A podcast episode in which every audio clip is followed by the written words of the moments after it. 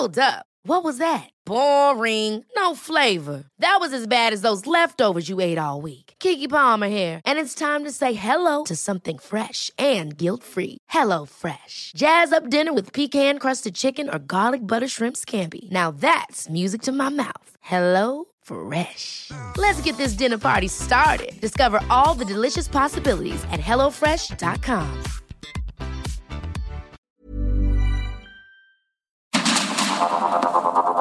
Heraldo Media Group presenta Sergio Sarmiento y Lupita Juárez. Información veraz y oportuna con un toque personal y humano. Por el Heraldo Radio, donde la H suena y ahora también se escucha.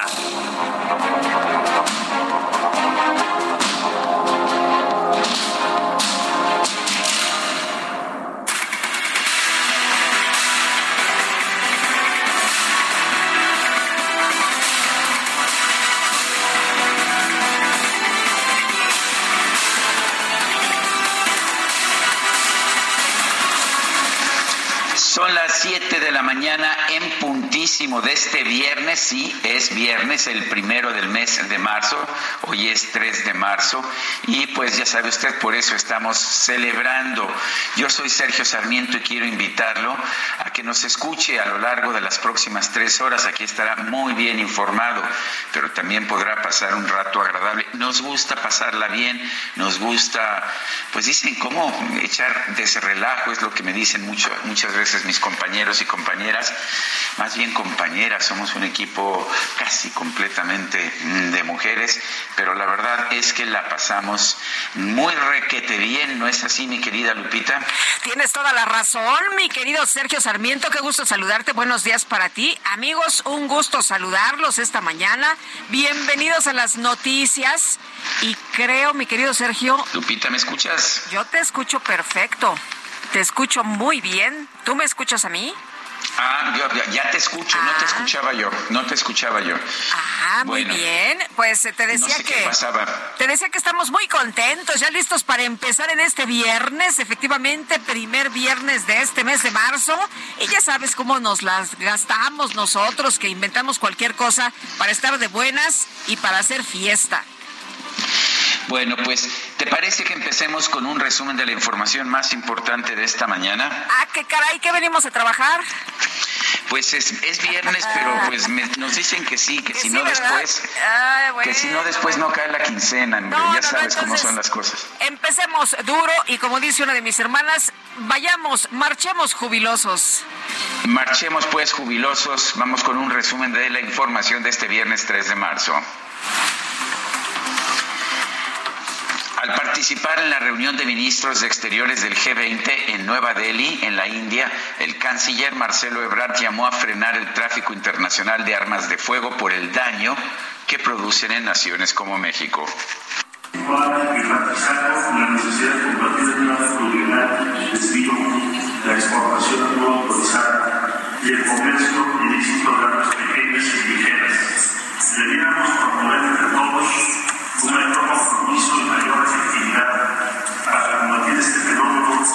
porque con la disponibilidad de armas que tenemos ahora y la que se va a derivar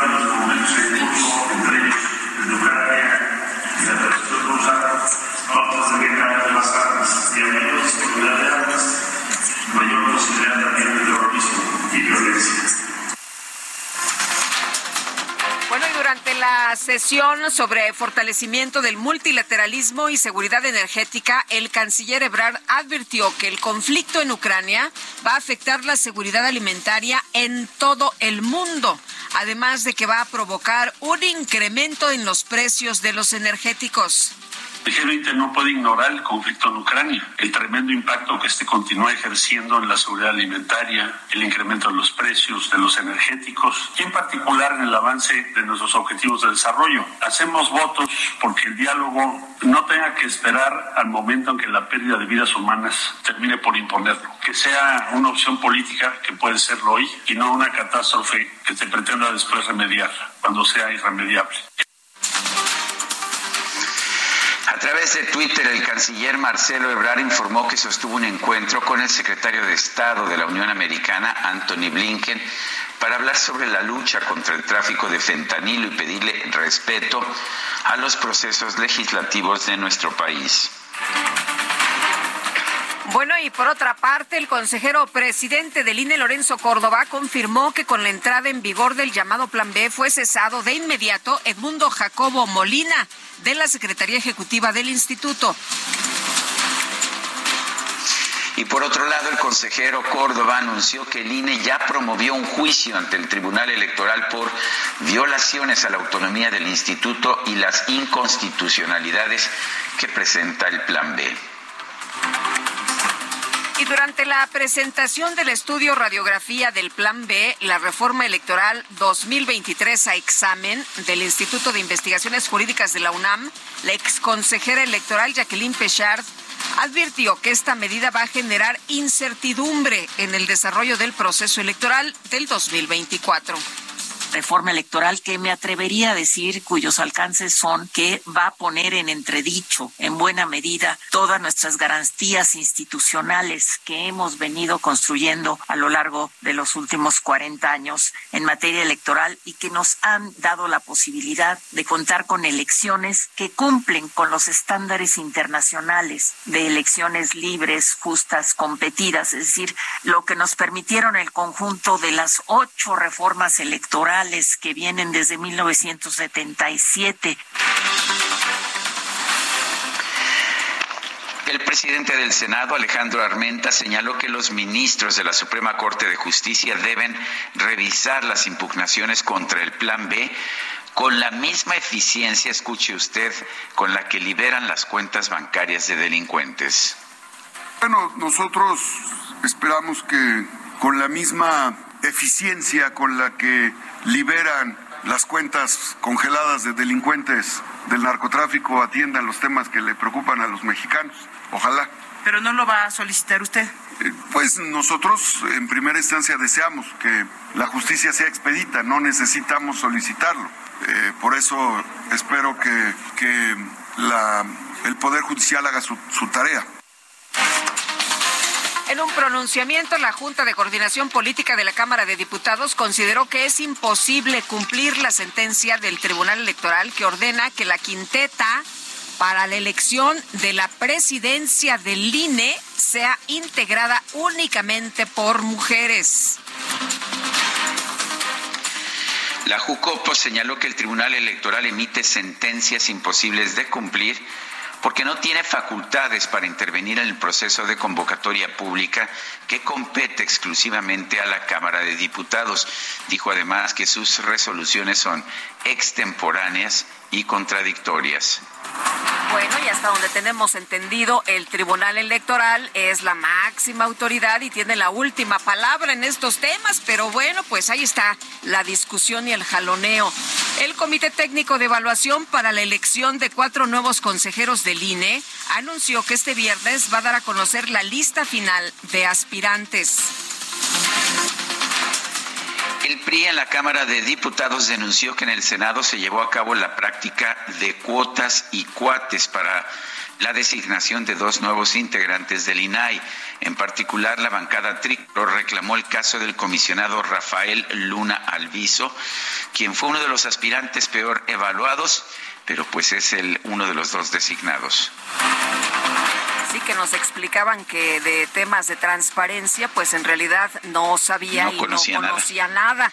Bueno, el presidente de la Junta de Coordinación Política del Senado, Ricardo Monreal, afirmó que el nuevo comisionado del INAI, Rafael Luna, ha sido blanco de descalificaciones injustas. Eh, son expertos. Uno de ellos, Rafael Luna, es, que no lo dicen en sus discusiones, maestro de la UNAM desde hace más de 30 años. Incluso su tesis doctoral fue con mención honorífica. Es un maestro de posgrado de la UNAM. Es lo que dicen que Es constitucionalista. Lo mismo ser un buen constitucionalista, si lo es. Eh, yo supongo que no plagió la tesis, por supuesto, pero, pero una cosa es ser un buen constitucionalista y otra cosa es conocer de temas de transparencia. Ese es el tema principal. Lo que tenemos entendido es que en la prueba que se les realizó en la evaluación, pues tuvo un, pésimo desempeño. Mal desempeño, sí. Sí, así es. En fin, el presidente de la Cámara de Diputados, Santiago Krill, exigió al presidente Andrés Manuel López Obrador que deje de denigrar a la Suprema Corte de Justicia y a los órganos autónomos. Presidente López Obrador, usted debe cuidar lo que dice. No es Andrés Manuel López Obrador, por supuesto que lo es como ser humano, pero usted tiene la investidura tiene la responsabilidad de ser el presidente de todos los mexicanos. Ya párele. Párele, señor presidente, le manda decir Krill. Y la barra mexicana del Colegio de Abogados, la barra mexicana Colegio de Abogados llamó al presidente de la República y a los integrantes del Congreso de la Unión a conducirse con respeto en sus expresiones públicas sobre el Poder Judicial. Advirtió que sus descalificaciones contra jueces, magistrados y ministros quebrantan el principio de independencia judicial. En una carta, 34 abogados de Nuevo León pidieron a la ministra de la Suprema Corte de Justicia, Yamín Esquivel, que renuncie a su cargo para no seguir dañando el prestigio de la UNAM y del máximo tribunal de la Nación. La Federación de Sociedades de Alumnos de la Universidad Anáhuac criticó la postura de esa casa de estudios ante el presunto plagio en la tesis de doctorado de la ministra Yasmín Esquivel. Exigió medidas para evitar que la imagen de la institución sea afectada de forma negativa por este caso. Hay que recordar que la Anáhuac dijo que después de tres años pues ya no se puede hacer nada, no importa si plagiaste, si pues este mm, copiaste, si hiciste cualquier eh, pues eh, trabajo que no es tuyo, pues ya no se puede hacer de todas maneras nada después de tres años. Sí, lo que señaló que eso es lo que dice su, sus estatutos y que están revisando los estatutos, que los van a modificar, pero que eso es lo que dicen sus estatutos. La ministra Esquivel retiró un proyecto de sentencia sobre una reforma al Código Penal de Querétaro que estaba programado para ser analizado por el Pleno de la Suprema Corte en medio de las críticas que ha recibido por sus presuntos plagios en sus tesis de licenciatura y doctorado. la Suprema Corte de Justicia anuló una reforma aprobada por el Congreso del Estado de México para penalizar la difusión de imágenes de cadáveres y otros datos recabados en investigaciones criminales. La organización Amnistía Internacional exigió a la Secretaría de la Defensa Nacional rendir cuentas por la ejecución de cinco jóvenes en el estado de Tamaulipas. También pidió que la Fiscalía General de la República realice una investigación pronta y eficaz sobre este caso. Atención, que la Fiscalía, no que las autoridades militares la comunidad de Los Nogales, perteneciente al municipio de Jerez, Zacatecas, este jueves fueron encontrados dos cuerpos colgados de un árbol cerca de la presa El Tesoro. El alcalde de, de, Jerez, Zacatecas, Humberto Salazar Contreras, anunció que los seis millones de pesos que iban a ser destinados a la organización de la Feria de la Primavera se utilizarán mejor para el combate a la inseguridad. La Fiscalía General de la República confirmó la extradición a los Estados Unidos de Ismael Quintero Arellanes, el Fierro, presunto miembro del cártel de Sinaloa y sobrino de Rafael Caro Quintero, para que enfrente tres cargos relacionados con narcotráfico. El Departamento del Tesoro de la Unión Americana impuso sanciones económicas contra ocho empresas mexicanas, esto por estafar a propietarios de viviendas de tiempo compartido en beneficio del cártel Jalisco Nueva Generación. El presidente de Colombia, Gustavo Petro, pidió a la Fiscalía de su país investigar si su hijo y su hermano han ofrecido beneficios a narcotraficantes a cambio de dinero en el marco de las políticas de paz. Bueno, y era información deportiva. Aquí en Acapulco, en el abierto de tenis, donde me encuentro a propósito, el tenista australiano Alex de Miñaur obtuvo su pase perdón, obtuvo su pase a la semifinal del abierto mexicano de tenis se impuso sobre el japonés Taro Daniel en sets. Y el Barcelona derrotó 1-0 al Real Madrid en el partido de ida de la semifinal de la Copa del Rey en el estadio Santiago Bernabéu.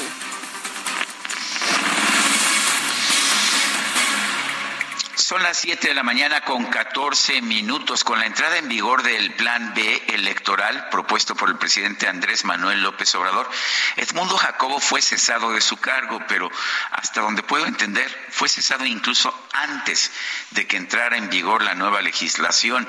Edmundo Jacobo, exsecretario ejecutivo del INE, está en la línea telefónica. Edmundo, ¿es cierto que pues que realmente fuiste cesado antes de que entrara en vigor la ley? Sergio, muy buenos días. Lupita, muy buenos días. Hola, ¿qué tal? Qué gusto. buenos días. Igualmente. Eh, efectivamente, porque la ley se publicó en la madrugada del día de ayer y señala que entrará en vigor al día siguiente de su publicación, es decir, entró en vigor el día de hoy. Sin embargo, el décimo séptimo transitorio de esa ley, lo que tiene que ver con la Ley General de Instituciones y Procedimientos Electorales, eh, señala que en, el caso particular eh, de que cesaré mis funciones en el momento mismo en que se publica la ley. Es decir, se me cesa a mí eh, antes de que incluso el texto completo de la ley entrara en vigor. Es una de las tantas irregularidades, inconstitucionalidades e incluso deficiencias en técnica legislativa que contiene el llamado Plan, plan B. Además, con otra característica, eh, Sergio, eh, la ley hemos eh, estudiado, hemos visto que debe ser general, debe ser abstracta y debe ser impersonal.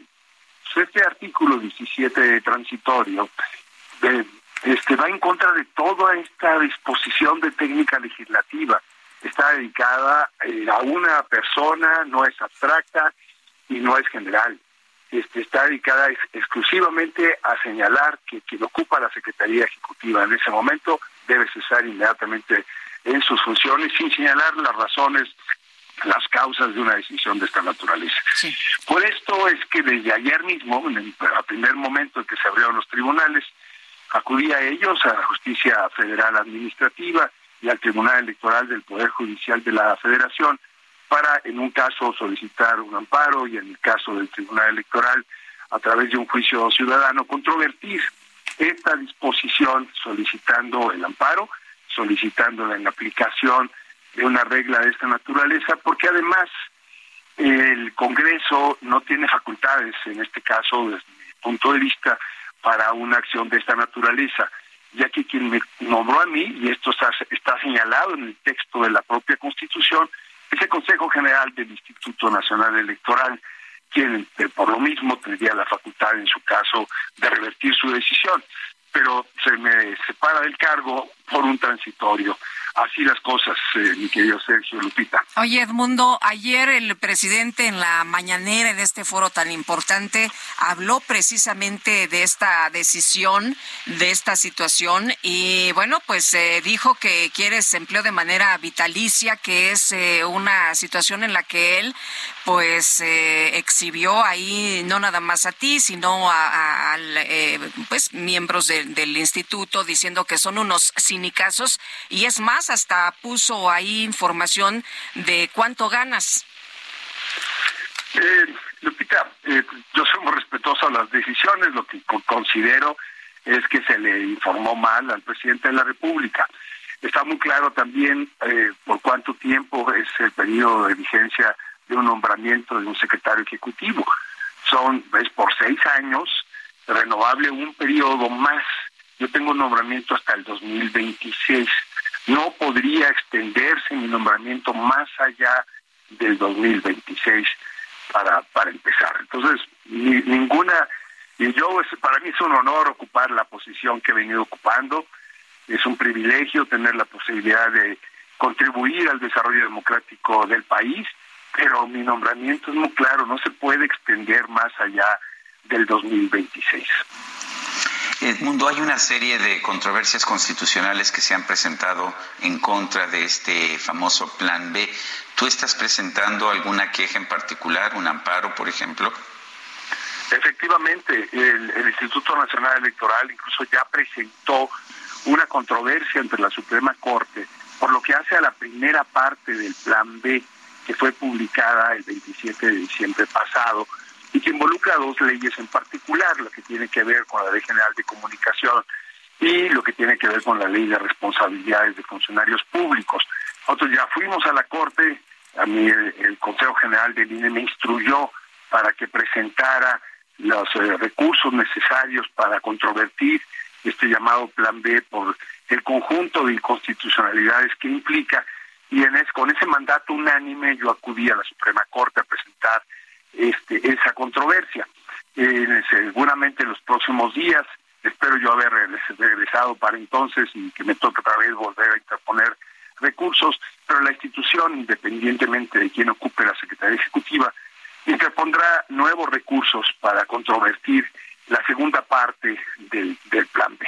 Y como señalaba Sergio, en lo personal, ya como ciudadano, no como secretario ejecutivo, interpuse recursos también para controvertir lo que hace a, la separación eh, de mi persona del cargo de la Secretaría Ejecutiva con los argumentos que he expuesto. Edmundo, estas eh, modificaciones ha señalado, ha reiterado el presidente una y otra vez, no dañan el trabajo ni la operación del Instituto Nacional Electoral y lo único, el único propósito que tiene es que sea más eficiente con menos recursos, porque dice que pues son las elecciones más caras en eh, todo el mundo prácticamente las que hace el Instituto Nacional Electoral. Eh, cuéntanos eh, por qué es importante que pues se esté analizando y se revise y se interpongan recursos por este plan B. Sí, con mucho gusto, Lupita. Mira, en primer lugar, este, sí, el presidente ha reiterado estas cuestiones en múltiples ocasiones. En primer lugar, eh, habrá, habrá que señalarlo, el Instituto Nacional Electoral es una autoridad administrativa electoral. En sentido estricto, solamente debería dedicarse a organizar elecciones. Sin embargo, es la autoridad electoral en el mundo con mayor cantidad de atribuciones. El instituto hace mucho más que organizar elecciones y voy a poner un ejemplo muy sencillo que todos quienes nos escuchan podrán identificar inmediatamente. Es el órgano en México que expide la credencial para votar que se ha vuelto la cédula de identidad en nuestro país, es decir, el instrumento por excelencia de identificación de las y los ciudadanos en nuestro país.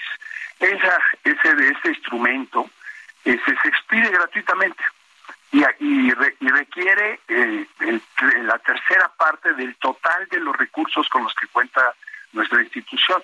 De hecho, la tercera parte de todos los funcionarios y las funcionarias de nuestra institución se están dedicadas a expedir la credencial de elector, a cuidar los datos personales que nos proporcionan toda la, ciudadanía. Y, este y esa es una atribución que muy pocas autoridades electorales en el mundo tienen y que implica un despliegue muy importante. El INE expide 16 millones de credenciales todos los años, atiende a más de 60 mil personas diariamente. Y es decir, este, esta es una atribución, insisto, que muy pocas autoridades electorales en el mundo tienen. Y como esto podría señalar una serie de atribuciones que a lo largo de estos 30 años de historia del IFE y del INE se le han venido dando a esta institución. Y eso, todas esas atribuciones, esas responsabilidades tienen un costo para su operación. Entonces es, es eh, realmente y, este no se puede comparar el costo de la operación del INE con ninguna otra institución electoral en el mundo. Pero aunque lo quisiéramos hacer, podríamos ponernos dato a dato sobre una mesa, analizar que hay otras, otros países en donde la organización de las elecciones es más costosa que en México.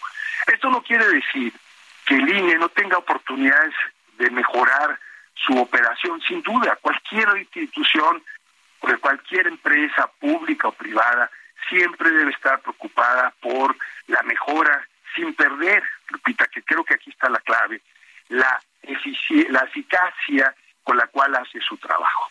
El problema del plan B es que pretende, en aras de un discurso de ahorro, por la vía de los hechos, afectar las atribuciones constitucionales. Y ahí está el problema. Muy bien. Si, si hoy hablamos de un plan B, es que hubo un plan A.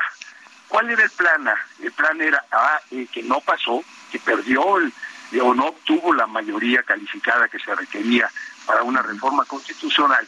El plan B lo que quiere hacer es, por la vía de modificación de leyes, hacer inaplicable el texto constitucional. Por eso es que vamos a la Corte, justamente por eso, para eh, eh, hacer decir, para que los ministros se pronuncien y vean en dónde está la inconstitucional. Muy bien, Edmundo, tenemos... Tenemos que ir a una pausa nosotros, Edmundo Jacobo, exsecretario ejecutivo del INE. Gracias por esta conversación, un fuerte abrazo y nosotros regresamos en un momento más.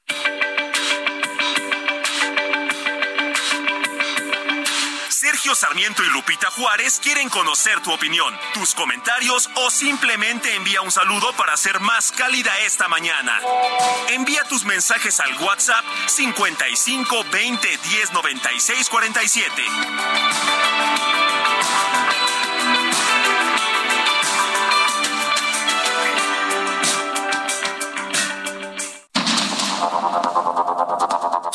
Continuamos con Sergio Sarmiento y Lupita Juárez por el Heraldo Radio.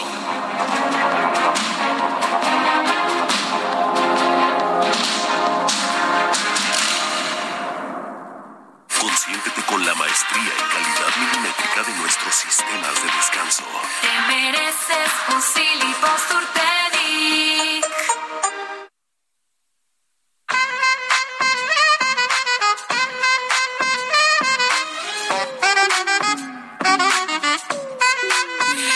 To me, I'm worth it. Baby, I'm worth it. Uh-huh, I'm worth it. Give me, give me, I'm worth it. Give it to me, I'm worth it. Baby, I'm worth it. Uh-huh, I'm worth it. Give give me, I'm worth it. Okay, I tell her bring it back like she loves some. Bring it, bring it back like she loves some. Uh. In the club with the lights off, but you acting shy for. Come and show me that you with it, with it, with it, with it. Bueno, pues ¿qué cree usted? Hoy está cumpliendo años Carla Camila Cabello Estrabao, la conocemos mejor como Camila Cabello, nació en Cuba 3 de marzo de 1997. Esto significa que está cumpliendo 26 años. Se dio a conocer en el grupo Fifth Harmony y bueno, pues desde 2016 ha estado, ha lanzado una carrera como solista en la que le ha ido bastante bien. Tiene eh, realmente una, un talento extraordinario, una gran voz. ¿Y te parece que la escuchemos el día de hoy, Guadalupe? Me encanta la idea, es viernes y aquí la chaviza está desbordada, ¿no sabes? Muy emocionados porque ganaron la votación, ¿eh? Sé que Angelina quería a esta cubana, cubana de fuego. Imagínate cómo está bailando en estos momentos aquí en la calle. Muy bien. Bueno, vámonos a los mensajes. Nos dice Amy Shehoa, bien decía el querido escritor inglés eh, Terry eh, Pratchett, que es una maldición vivir tiempos interesantes y que puede ser ¿Y qué puede ser más interesante que saber que todo el futuro de México pende de un hilo en la Suprema Corte? Saludos cariñosos de su fan número uno. Gracias, Amy Shehoa. Dice otra persona, en respuesta a tu encuesta, eh, dice, me imagino que se refiere a las preguntas que hago, no son encuestas porque no están ponderadas por población. Tenía ocho años, llegué y le dije a mi mamá, mira mamá, saqué un 10 y ella me contestó, es lo único que tienes que hacer, el, eh, es lo único que tienes que hacer. El INE eh, el INE, amén, para eso te pago, y así permitiste marranadas en 2016 y 2012. La aplastante mayoría del 2018 no lo permitió, fue knockout. No hacen bien su trabajo, ojalá y lo puedan leer. Juventino Anaya desde Apodaca, Nuevo León, pues ahí está su punto de vista, por supuesto. Y Sergio Lupita, muy buenos días. ¿Cómo puede ser que se retrase el circuito interior? Es una vía primaria y somos miles los afectados. No se vale, es lo que nos dice Vivian Madrid. Son las 7 de la mañana con 34 minutos.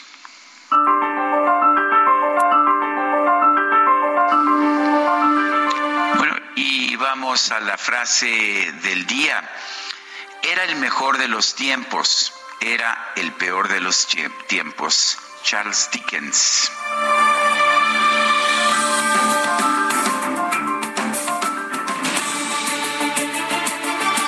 Precisamente las preguntas, ya se enteró usted que ya coloqué eh, la pregunta de hoy, pero vamos, vamos a, que, a lo que fue la pregunta de ayer, antes que nada.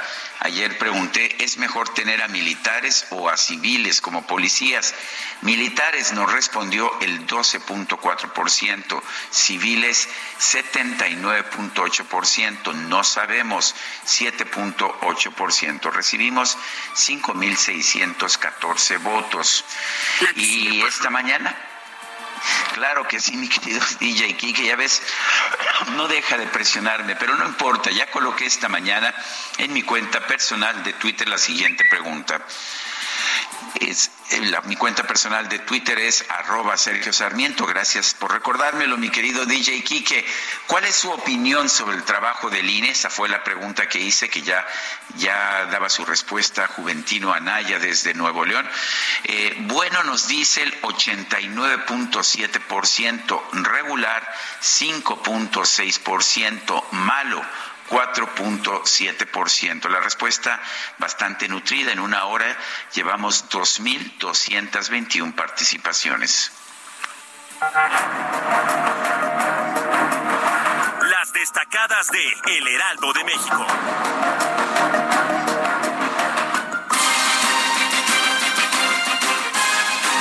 Bueno, y está aquí con nosotros en la cabina con la fiesta y todo, Itzel González. ¿Cómo estás? Muy buenos días. Muy buenos días, Ciudad de México. Buenos días, Acapulco. Buenos días, Estados Unidos, México, interior de la República. Buenos días a todos. Es Houston. viernes, Houston.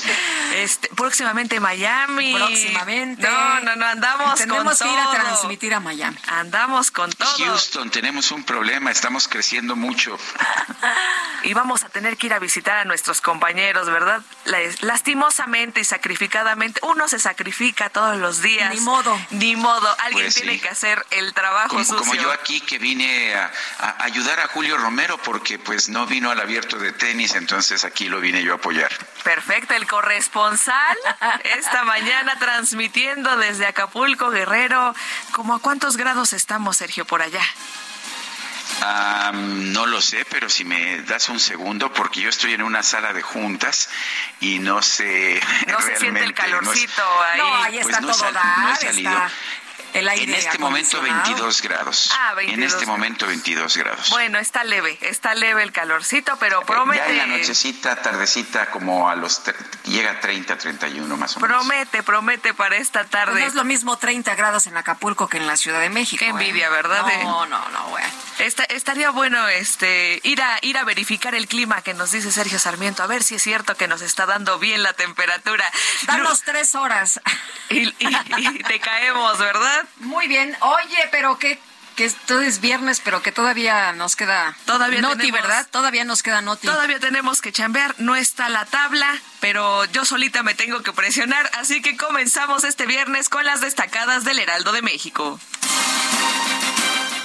En primera plana, reforma electoral inicia batalla en la Corte por Plan B. PAN, PRI y PRD pusieron en marcha la ruta jurídica que seguirán. Andrés Manuel López Obrador dijo que es posible que ganen, pues la mayoría de los jueces son del bloque conservador.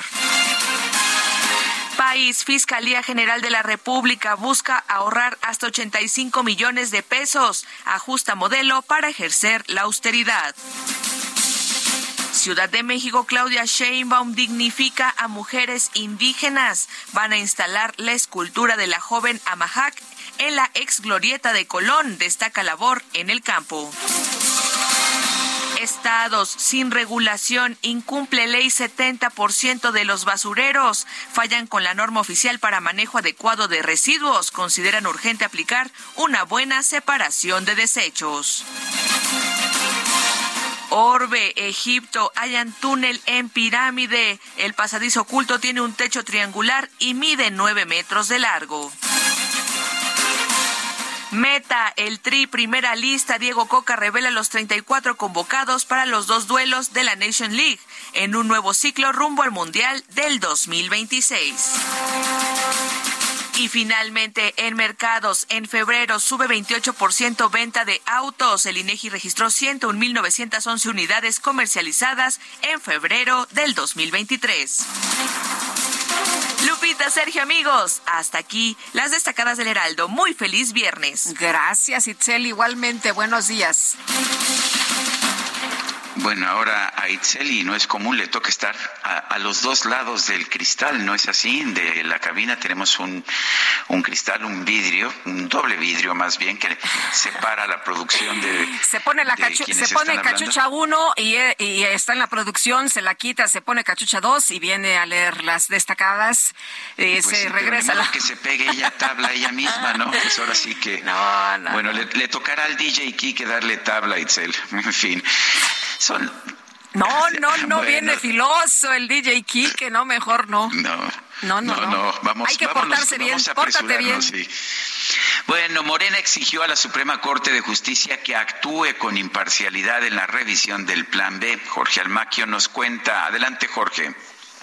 Gracias, Sergio Lupita, amigos. Así es, el dirigente nacional de Morena, Mario Delgado, señaló que la decisión de la legalidad del Plan B de la reforma electoral está en la cancha de la Suprema Corte de Justicia de la Nación, a quien exigió que actúe de manera imparcial. En entrevista realizada al acudir a la Cámara de Diputados, junto con la precandidata al gobierno del Estado de México, Delfina Gómez, y tras rechazar que el Plan B ponga en riesgo la democracia en el país, Delgado Carrillo indicó que el Poder Judicial debe atender las impugnaciones conforme a derecho, sin consignas y sin caer en contradicciones al defender la legalidad. Que actúe eh, de manera imparcial, conforme a derecho, que no haya eh, consignas, que respeten pues la investidura de lo que representan. El dirigente morenista indicó que tras la publicación en el diario oficial de la Federación de los cambios legislativos en materia electoral, están muy tranquilos y seguros de que no hay nada que viole la Constitución que le da estabilidad al país. En tanto, será la próxima semana cuando los grupos parlamentarios de Va por México presenten las acciones de inconstitucionalidad por partido y como coalición ante la Suprema Corte de Justicia de la Nación. Esto luego de que el presidente Andrés Manuel López Obrador publicó en el diario oficial de la Federación la noche del pasado miércoles las reformas electorales restantes aprobadas recientemente en el Senado de la República. Luis Espinosa Cházaro, quien dijo que ya habló con los coordinadores del PAN, Jorge Romero, y del PRI, Rubén Moreira, indicó que a más tardar acudirían el próximo viernes ante el máximo Tribunal Constitucional porque quieren fundamentar bien la impugnación, aunque dijo se debe dar celeridad a la revisión del tema por parte de los ministros para que detengan la intentona de violentar la democracia en el país. Tienen que darle celeridad porque tendría que estar resuelto antes del 90 días que inicie el proceso que inicia en septiembre de este año. Entonces, si contamos los meses hacia atrás, estamos muy justos sobre el tiempo, abril, mayo máximo, y por lo tanto nosotros no perderemos tiempo en presentar la acción para que la puedan estudiar y haya tiempo suficiente. Jorge Romero, coordinador del PAN en San Lázaro, indicó que tras la publicación del tóxico Plan B en el diario oficial de la Federación, seguirán en pie de lucha por la democracia, por lo que lo impugnarán ante la Suprema Corte de Justicia porque claramente dijo el Plan B viola la Constitución. Sergio Lupita, amigos, el reporte que les tengo. Jorge, Jorge Almaquio, muchas gracias. Bueno, y el presidente López Obrador dice que el plan B, estas modificaciones, pues en realidad no afectan a la institución ni afectan las elecciones, que no pasa nada, dice el presidente, al contrario, se hace más eficiente al instituto y se hace más barato. Sin embargo, un grupo de expertos pues revisaron la reforma electoral impulsada por el gobierno federal y lo que pues señalan como conclusión los riesgos que acarrearía el plan B en la elección del 2024 es un padrón electoral desactualizado, fallas en la instalación de casillas, funcionarios sin capacitación para vigilarlas y dificultades para el conteo rápido de votos. Y esto por mencionar solo algunos de los que ellos eh, han considerado como riesgos que pues traería este plan B en la elección del 2024. Es lo que han advertido aguas, ¿eh? porque esto podría ocurrir. Hay un documento que se presentó ayer y se llama Radiografía del Plan B, la reforma electoral 2023 a examen auspiciado por el Instituto de Investigaciones Jurídicas de la UNAM. 27 académicos hicieron un análisis técnico de la reforma, o sea, no es político, es técnico, y advirtieron que daría un golpe en la certeza de los resultados de los comicios. La elección presidencial de 2024 puede ser una pesadilla por los cambios del plan B desde la instalación de casillas hasta el conteo de los votos están en riesgo, es lo que han alertado los académicos. Una alerta que hemos estado escuchando de forma de forma constante y ahora lo que estamos viendo es cómo se incrementa la presión en contra de la Suprema Corte de Justicia por parte de la propia eh, por parte de la propia presidencia de la República. Son las uh, siete, las siete de la mañana con 45 minutos, siete con 45. El peso se está fortaleciendo esta mañana. Eh, se ubica, de hecho, en 18.08 pesos por dólar. Está ya muy cerca de, de regresar a la zona de los 17 pesos por dólar. Esto en el mercado al mayoreo. Eh, pero pues por lo pronto, por lo pronto lo que le puedo decir es que se sigue fortaleciendo, se atribuye eh, en buena medida esto a la inversión a la inversión que ha realizado, que va a realizar Tesla, la que ha anunciado también BMW y buenas perspectivas por el proceso de nearshoring. Ah, adelante, adelante, Lupita. Bueno, pues tenemos más información esta mañana, Sergio, y pues eh, tiene que ver con los consejeros del INE. Tú sabes que ya terminan funciones cuatro de ellos el eh, próximo mes de abril, el 3 de abril de hecho, y el Comité Técnico de Evaluación para la elección de consejeros electorales del INE informó que este viernes dará a conocer la lista final de los aspirantes, porque pues debemos tener eh, quien sustituya a los eh, consejeros del Instituto Instituto Nacional Electoral y se está haciendo este trabajo. Los integrantes del comité informaron que este jueves concluyó ya la revisión de los expedientes registrados en la plataforma digital luego de que los participantes pues eh, mm, ya llevaron la documentación que les faltaba, ya eh, hicieron eh, pues todo lo que tenían que hacer en cuanto a requisitos y el plazo se cumplió el primero de marzo a las 18 horas. Así que pues los aspirantes que cumplieron con los requisitos constitucionales y legales establecidos en la convocatoria tendrán ahora derecho a presentar un examen que será un examen de evaluación de conocimiento en las materias constitucional, gubernamental, electoral y de los derechos humanos. Este examen se va a aplicar el 7 de marzo a las 11 ahí en el Pleno de la Cámara de Diputados. Tienen que presentarse los interesados una hora antes ahí en Palacio Legislativo y esta fase del proceso se va a llevar a cabo, pues ya, eh, como le digo, el próximo 7 de marzo. Vamos a ver en qué termina todo este tema porque, porque está la discusión de la terna, ¿no? La terna de mujeres eh, que tendrían que ser electas como próxima presidenta del INE, una de ellas, pero bueno, pues vamos a ver finalmente si se acata en la Jucopo lo, en la Jucopo lo que dice, lo que dicta el Tribunal Electoral, porque ahora resulta que dicen que está muy complicado y que además el tribunal eh, se ha excedido en sus funciones. Son las 7 de la mañana con 48 minutos. El exgobernador de Tamaulipas, Francisco Javier García Cabeza de Vaca, acusó a Santiago Nieto, ex titular de la Unidad de Inteligencia Financiera, de promover señalamientos con los jueces para incriminarlo por delitos federales. En la línea telefónica, Santiago Nieto, él es encargado de despacho de la Procuraduría General de Justicia de Hidalgo y fue, como ya lo habíamos señalado, titular de la Unidad de Inteligencia Financiera, la UIF. Santiago Nieto, ¿cómo estás? Buenos días. Eh, ¿Realizaste una persecución en contra del exgobernador de Tamaulipas? Bueno, eh, evidentemente no. Buenos días, eh, Sergio. Buenos, buenos días. Hola, Santiago. ¿Cómo estás? Buenos días. Buenos días. Qué gusto escucharlos. Este, a ver, no, varios, varios temas falsos en lo que estaba señalando Cabeza de Vaca. El primero es que primero no hay una persecución política. Fue, esto fue mucho menos personal. El asunto fue, eh, sí, denuncias de la UIF, pero eh, las, eh, la Fiscalía General de la República dio motivo suficiente para solicitar su desafuero, no la UIF, sino la Fiscalía eh, la sección instructora y la Cámara de Diputados y Diputadas terminaron eh, entendiendo que había elementos suficientes para solicitar su desafuero. Y bueno, por supuesto un juez de distrito, bueno, en dos en realidad, libraron órdenes de aprehensión en contra de Cabeza Vaca, la última de las cuales fue revocada a partir de un juicio de amparo que él promovió, por cierto, con un juez que sistemáticamente, por lo menos en unas cinco ocasiones, en Reynosa, Tamaulipas, le ha dado, eh, ha concedido amparos al señor Cabeza de Vaca. Y bueno, está evidentemente en todo su derecho constitucional de acudir ante los tribunales federales. Eh, en un segundo lado, él acusa una falsificación de un documento de una agencia norteamericana, particularmente el FBI, pero en realidad lo que ellos tienen es una, un documento en donde eh, eh, en la firma no coincide con la que nosotros este, entregamos a la Fiscalía a partir de un requerimiento del FBI, pero eh, hay una parte fundamental en las dos firmas que lo diferencia. En, el documento de cabeza vaca hay una, una antefirma que dice es AD, es el acting director, es decir, actuando en nombre del director, eh, lo cual para nosotros lo traduciríamos como por ausencia. Alguien firmó por ausencia el documento en donde cabeza vaca eh, exhibe para decir que hay una falsificación.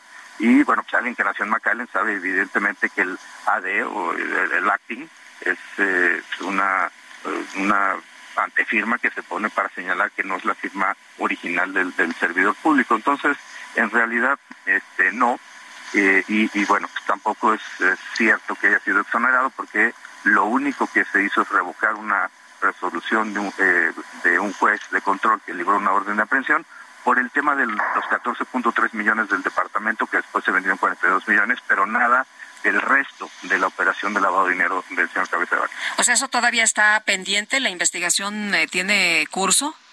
Sí, por supuesto, hay dos, hay dos denuncias en trámite ante la Fiscalía General de la República. Hay tres que se han presentado por el gobierno de Américo Villarreal ante la Fiscalía General de Justicia de Tamaulipas y esos son asuntos que no han quedado eh, resueltos eh, eh, y que pues, por supuesto pues, seguirán su, su curso. él acusa que fue una persecución en contra de las energías limpias y esto es evidentemente falso. hay que señalar que, debe quedar muy claro esto, que el problema con las energías limpias de Tamaulipas es que estaban eh, sentadas en los eh, ranchos de los prestanombres y de la gente cercana a Cabeza Vaca. Y el otro tema es la Alianza Federalista, que bueno, al final del día son uno de los fracasos pues, más monumentales de la no política o de la eh, polarización que tenemos recientemente en el país. Cuando él ha dicho que quiere ser presidente de la República, el candidato presidente de la República, a mí me da muchísimo gusto, ojalá la oposición lo postule, porque en este momento se acabó la elección. Este, y si el candidato de Morena es eh, Marcelo Ebrard, pues lo estará ganando por cinco veces a uno a un tipo como Cabeza Vaca que está absolutamente desnudo. ¿Estás expresando una preferencia en la carrera presidencial?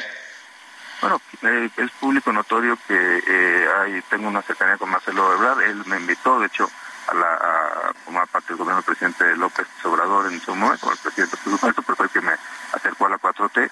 Y creo que es importante que eh, pueda haber un proceso de continuidad en programas sociales, en disminuir las desigualdades sociales en el país, pero pues es importante evidentemente aumentar eh, eh, la tasa de crecimiento y aumentar la inversión extranjera para mejorar las condiciones de vida en muchos lugares de la República Mexicana donde pues existe, pienso en Hidalgo, una enorme desigualdad y que evidentemente pues, esto se tiene que reducir a partir de programas sociales, pero también a partir del crecimiento, la inversión privada, la inversión eh, y por supuesto el, sostener eh, algunos programas que han sido eh, benéficos para, para la República Mexicana. Pero volviendo al tema de, de cabeza vaca, pues creo que hay un tema eh, central de, de, incremento en la delincuencia en Tamaulipas. es un punto que los propios aliados hoy del PAN, con los pistas, denunciaron en su momento ante la CEPADE, por ejemplo, el, el, apoyo de grupos delictivos en la carrera gubernamental de cabeza de vaca. Y bueno, y es evidente que quedan todavía eh, muchas eh, cuentas pendientes de recursos, bienes inmuebles, eh, que es importante que queden aclarados ante las autoridades, tanto en Tamaulipas como, como en el país. Y bueno, pues eso es finalmente lo que estamos discutiendo el día de hoy. Oye, Santiago, en 30 segunditos, ¿no podría participar como candidato si tiene investigaciones abiertas? eh, con las investigaciones no, pero eh, por supuesto él no pudo, él no fue candidato al Senado en Tamaulipas en esta elección del pasado 19 de febrero por algo muy sencillo, tenía una orden de aprehensión esto implicaba que no podía llegar a México sin ser detenido y eso suspendía sus derechos políticos electorales en términos del artículo 38, fracción quinta de la Constitución. Eh, en este momento sí podría hacerlo, pero bueno, si se libró otra orden de aprehensión, pues evidentemente eso reduciría sus capacidades legales para poderlo hacer. Muy bien. Santiago Nieto, gracias por hablar con nosotros esta mañana. Gracias, Sergio, gracias, Lupita, y un saludo a la auditoría. Gracias, buenos días. Y nosotros vamos a una pausa, regresamos en un momento más.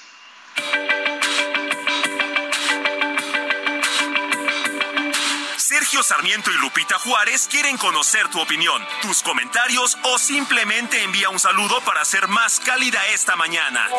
Envía tus mensajes al WhatsApp 55 20 10 96 47.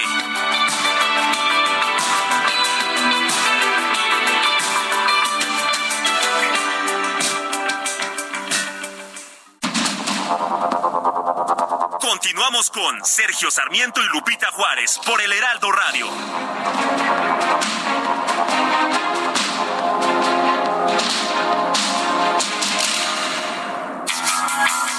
Cada 3 de marzo se conmemora el Día Mundial de los Defectos de Nacimiento. Los defectos de nacimiento son las alteraciones que afectan el embrión o el feto, dañan la capacidad de funcionamiento del cuerpo e impiden que los recién nacidos tengan un proceso normal de desarrollo. Los defectos de nacimiento pueden afectar a los bebés independientemente de donde nazcan, de su etnia o de su raza. Cada año, aproximadamente del 3 al 6% de los bebés de todo el mundo nacen con un defecto de nacimiento grave. En la mayoría de las veces no se puede detectar cuál es la causa que derivó en las anomalías congénitas, esto en vista de que todos los defectos son atribuibles a factores genéticos, ambientales o infecciosos. Sin embargo, hay maneras de evitar que esta condición afecte al bebé. Los datos de la Organización Panamericana y Mundial de la Salud revelan que la mayoría de los casos de los defectos de nacimiento son prevenibles o tratables. Los controles prenatales en las mujeres embarazadas son una de las claves para la prevención, así como los cuidados recomendados durante el embarazo, como para evitar el consumo del alcohol y cafeína, no fumar, tener una alimentación saludable, aplicarse las vacunas obligatorias y acudir al médico en caso de presentar fiebre, dolor de cabeza, dolores al orinar y otras complicaciones.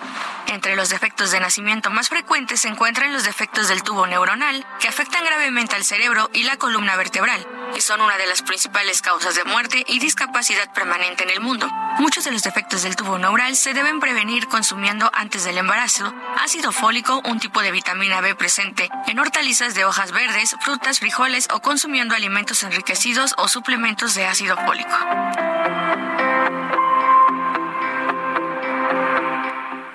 Siente el máximo confort de un abrazo a todo tu cuerpo. Te mereces un Silly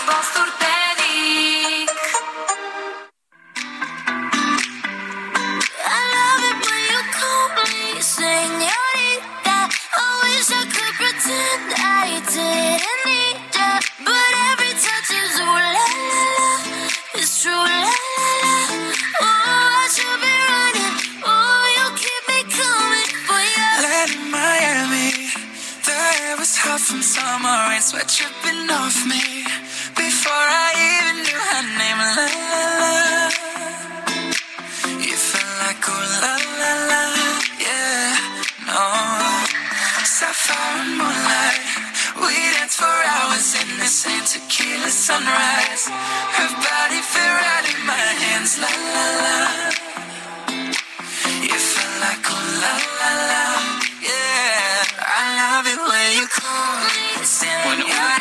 hermoso dúo el que nos ofrecen por una parte Camilo Cabello, la cumpleañera que estamos escuchando hoy, y Sean Méndez.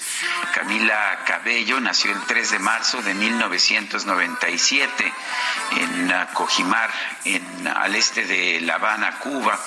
Eh, su padre mexicano, su madre cubana. Y bueno, pues eh, ella nació allá en Cuba, después vivió en la Ciudad de México, posteriormente eh, la madre migró a los Estados Unidos y más tarde se, reunió su padre mexicano allá con ellas. Eh, desde el 2008 tiene la nacionalidad estadounidense. Bueno, ha sido una de las... ah, eh, cantantes que pues tuvo éxito desde, desde muy temprano. Eh, eh, tuvo, participó en pruebas para, para el programa The X Factor allá en Carolina del Norte. Eh, formó parte más, más adelante del grupo Fifth Harmony, eh, en- pues que es un grupo muy importante en la historia de la música vocal de los Estados Unidos y bueno, ha tenido un éxito notable también en su carrera como solista. Camila Cabello, estamos escuchándole el día de su cumpleaños. ¿No te ha llegado la invitation? De la fiesta, fíjate que no, no me ha llegado. Va a haber mole, ¿eh? Va a haber Va a haber mole, seguro mexicano. O va a haber este, ¿cómo le llaman? Este, eh, mo- moros, moros con, con cristianos. moros con cristianos. Sí, sí, sí. Y ropa Guanitos. vieja, ropa Ah. vieja. Ah, qué rico. Oye, este, nos dice Maru, buenos días, favor de repetir el nombre del documento sobre el análisis del Plan B realizado por la UNAM y dónde encontrarlo, es lo que nos dice Maru. El documento se llama Radiografía del Plan B. La reforma electoral de 2023 a examen y lo puede encontrar usted en eh, www.jurídicas.unam.mx. Yo sigo al abogado Javier Martín Reyes y en el Twitter él también ya posteó la, la información, eh, posteó este, este plan, pero el plus también, eh, si usted lo quiere seguir, es arroba J Martín Reyes pues lo publica pero con comentarios y explica, tiene un hilo que, que explica pues los eh, capítulos de esta radiografía, así que eh, si usted quiere, pues hay varios eh, lugares donde puede consultar. Dice Oscar Rodríguez, reconocer el trabajo del INE no es algo de bueno y malo. Claramente puede mejorar, pero el plan B es como llevar a alguien al quirófano por una tos y cercenarle los pies y las manos. Qué metáfora, ¿verdad? Son las son las 8 de la mañana con 6 minutos. Vámonos al clima, Lupita. El pronóstico del tiempo con Sergio Sarmiento y Lupita Juárez. Vámonos al clima con Alex Ramírez. Alex, en eh, unos lados de la República hace frío, en otros calor. Cuéntanos cómo nos va a tratar el clima en las próximas horas. Eh, muy buenos días, Sergio Lupita, los saludo con gusto a ustedes y a toda la gente que nos escucha. Y les comento que efectivamente, como comentas, durante este día se mantendrán las temperaturas cálidas a calurosas, principalmente en el occidente, centro y sur, además de la península de Yucatán, mientras que en contraste tenemos temperaturas frías a muy frías en la noche, principalmente en el noroeste y norte del país. También tenemos el Frente Frío número 37 que recorrerá el noreste y oriente del país y originará chubascos en Oaxaca y Chiapas y lluvias aisladas en Puebla y Veracruz. Además también prevalecerá este viento de componente sur en, con rachas de viento de fuertes a muy fuertes en la península de Yucatán y evento de norte de corta duración eh, sobre las costas de Tamaulipas y Veracruz. Este evento del norte tendrá rachas de viento de hasta 100 kilómetros por hora y originará un oleaje de 1 a 3 metros de altura.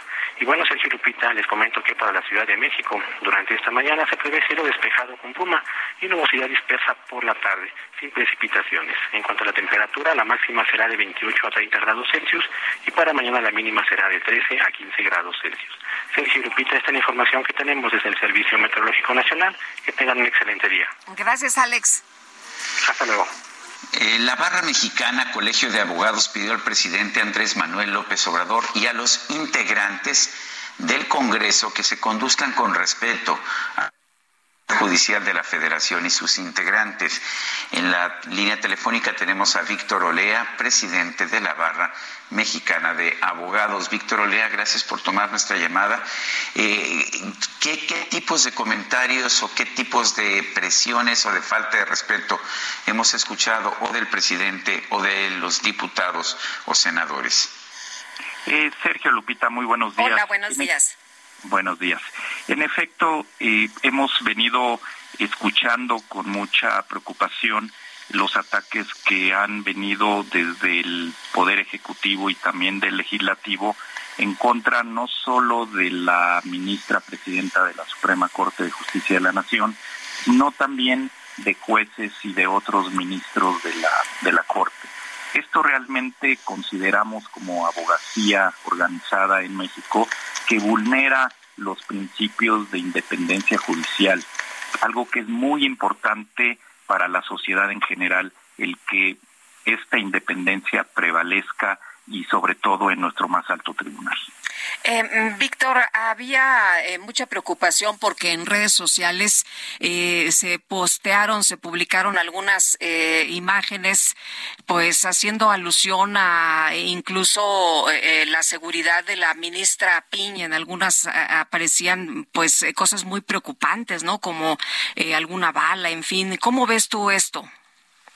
Lo, lo vi al igual que muchos de todos nosotros, pero esas son las cuestiones que esas denostaciones, esas críticas, esas ofensas, esas calumnias hacia el Poder Judicial de la Federación vienen a, generar este tipo de cuestiones tan graves, tan, tan preocupantes para todos nosotros. El- el presidente ha criticado decisiones de la Corte, no de la Corte, sino de jueces, que, por ejemplo, jueces de apelación eh, o, jueces eh, incluso de primera instancia, por, la liberación, exoneración o eliminación de cargos en contra de Cabeza de Vaca, eh, el exgobernador de Tamaulipas, de Rosario Robles. Eh, ¿Puede la, la ministra presidente de la Corte meterse en las decisiones de esos jueces? Eh, desde luego que no, y también hemos visto con, con, insisto, con preocupación todas esas aseveraciones. Y es que ya basta de que desde el Ejecutivo o tal vez desde el Legislativo se, se quiera tener injerencia sobre las determinaciones judiciales. Como todos sabemos, existen recursos eh, jurídicos para cualquier resolución que se vayan emitiendo sobre el particular y el Ejecutivo, las autoridades de todo tipo, tienen abierta la posibilidad de impugnarlas y de plantearlas de distinta manera. Por eso es tan grave que, se pretenda minimizar esa independencia que tienen los jueces. Y lo que ha demostrado la actual ministra presidenta es que ella está francamente determinada y nosotros le creemos de que ella misma no va a tener ninguna injerencia ni influencia sobre los jueces o magistrados eh, federales. Y esto realmente nos genera mucho entusiasmo y por, por eso tanto nos ocupa, nos preocupa el hecho de que se agreda a los integrantes del Poder Judicial de la Federación. Eh, Víctor, ¿los jueces actúan de manera autónoma? Eh, yo pienso que sí, eh, desde luego no está exento de que exista algún tipo de corrupción, pero para ello hay que probarla, no solo hay que, que, que afirmarla. Si hubiese algún acto de corrupción se tiene que investigar y se tiene que sancionar, pero mientras tanto debemos de confiar en el poder judicial porque si no estaríamos en una situación pues muy vulnerable como por el Estado de Derecho. Eh, Víctor, ¿qué pasa ahora o qué tipo de repercusiones podemos ver por el hecho de que una ministra de la Suprema Corte de Justicia ha sido cuestionada en el- la limpieza con la que preparó sus tesis de licenciatura y doctorado? ¿Qué tanto daño le hace eso a la Suprema Corte y al sistema judicial? Pues yo en eso también, en ese otro aspecto, Sergio, creo que eh, concuerdo con la mayoría de, mis colegas y de la sociedad en general. Estamos indignados ante esa situación. Me parece poco ético el hecho de que dicha ministra siga ejerciendo el cargo eh, al respecto cuando probadamente se ha acreditado que no reúne las calidad, la calidad ética y moral para estar en la silla de nuestro más alto tribunal de la nación. Es, me parece preocupante también, pero es una cuestión ética que en nuestro concepto, y así lo hemos expresado, la señora ministra debería de renunciar. Bueno, pues yo quiero agradecerte, Víctor Olea, presidente de la Barra Mexicana, el Colegio de Abogados, y gracias por haber conversado con nosotros esta mañana. Gracias, muy buen día y saludos a los dos y al auditorio. Gracias, hasta luego, muy buenos días. El presidente de la Cámara de Diputados, Santiago Krill, llamó al presidente Andrés Manuel López Obrador a cuidar lo que dice y frenar la violencia verbal en contra de los representantes de otros poderes de la Unión. Elia Castillo, cuéntanos, ¿qué tal? Muy buenos días. Muy buenos días, Sergio Lupita. Los saludo con mucho gusto a ustedes al auditorio. Así es, el presidente de la Cámara de Diputados, Santiago Krill, llamó al presidente Andrés Manuel López Obrador a cuidar lo que dice y frenar la violencia verbal en contra de los representantes de otros poderes de la Unión. En conferencia de prensa, Krill fue cuestionado sobre las amenazas en redes sociales en contra de la ministra presidenta de la Suprema Corte de Justicia de la Nación, Norma Piña, que se dieron luego de que el titular del Ejecutivo cuestionó su trabajo al frente de la Corte. Escuchemos parte de lo que comentó al respecto. Presidente López Obrador, usted debe cuidar lo que dice. No es Andrés Manuel López Obrador, por supuesto que lo es como ser humano, pero usted tiene la investidura, tiene la responsabilidad de ser el presidente de todos los mexicanos. Ya párele. El diputado presidente invitó a López Obrador a visitar las redes sociales para que verifique lo que dijo. Ocasionan sus comentarios desde la conferencia matutina de Palacio Nacional. Por ello, se solidarizó con la ministra presidenta ante las amenazas que le siguieron a los dichos del primer mandatario, quien aseguró que desde que Piña llegó a la Suprema Corte de Justicia de la Nación, se desataron resoluciones a favor de delincuentes. Este es el reporte que les tengo. Muy buen día. Gracias, Elia. Y sí, muy preocupante lo que vimos en redes sociales, ¿no? La Asociación Nacional de Magistrados de Circuito y Jueces de Distrito y otras organizaciones como la Barra de Abogados, pues, eh, y como los legisladores, ¿no? Han condenado los hechos que incitan a la violencia y, bueno, pues es que preocupó mucho que empezó a circular una amenaza de muerte en contra de Norma Lucía Piña, la ministra presidenta de la Suprema Corte de Justicia de la Nación, el mismo día en que el presidente López Obrador, pues, emite estas críticas contra la labor de la ministra. La empresa Moody's ha estimado que la inversión anunciada por Tesla en Nuevo León va a detonar mayores ingresos para ese estado. También va a generar una mayor demanda de crédito bancario. María del Carmen Martínez Richa es vicepresidenta senior de analistas de Moody's aquí en, pues en, en la parte local. María del Carmen Martínez Richa, gracias por tomar nuestra llamada. No es nada más el monto de la inversión en la planta, es lo que detona, ¿no es así? Sí, ¿qué tal? Buenos días, Sergio. Buenos días, Lupita. Buenos Sí, días. Como decías, como mencionabas, pues es una buena noticia que Tesla llegue a México. Y, y bueno, la, la inversión no sabemos cómo oficialmente cuál va a ser el monto, pero sí se espera que sea algo pues muy importante ¿no? para, para Nuevo León y para México. Eh, María del Carmen, eh, lo que estamos viendo es que hay mucha expectativa de que pues se va a reactivar la economía no nada más de Monterrey, sino que esto va a generar esta inversión para el país, que va a detonar eh, a lo mejor otras cadenas de producción y que esto pues va a tener una dem- eh, una demanda mayor de crédito bancario. Sí, efectivamente, siempre que hay este tipo de inversiones grandes, y creo que fue el caso también en Nuevo León de Kia, ¿no? que generó eh, pues derramas adicionales y, como dices tú, cadenas de producción. ¿no? Entonces sí se esperaría también que el crédito, que es lo que estamos publicando en el reporte, pues eh, se- eh, la demanda de crédito aumente ¿no? en la región. ¿Es crédito nada más de Tesla o, también va a ser crédito de los proveedores?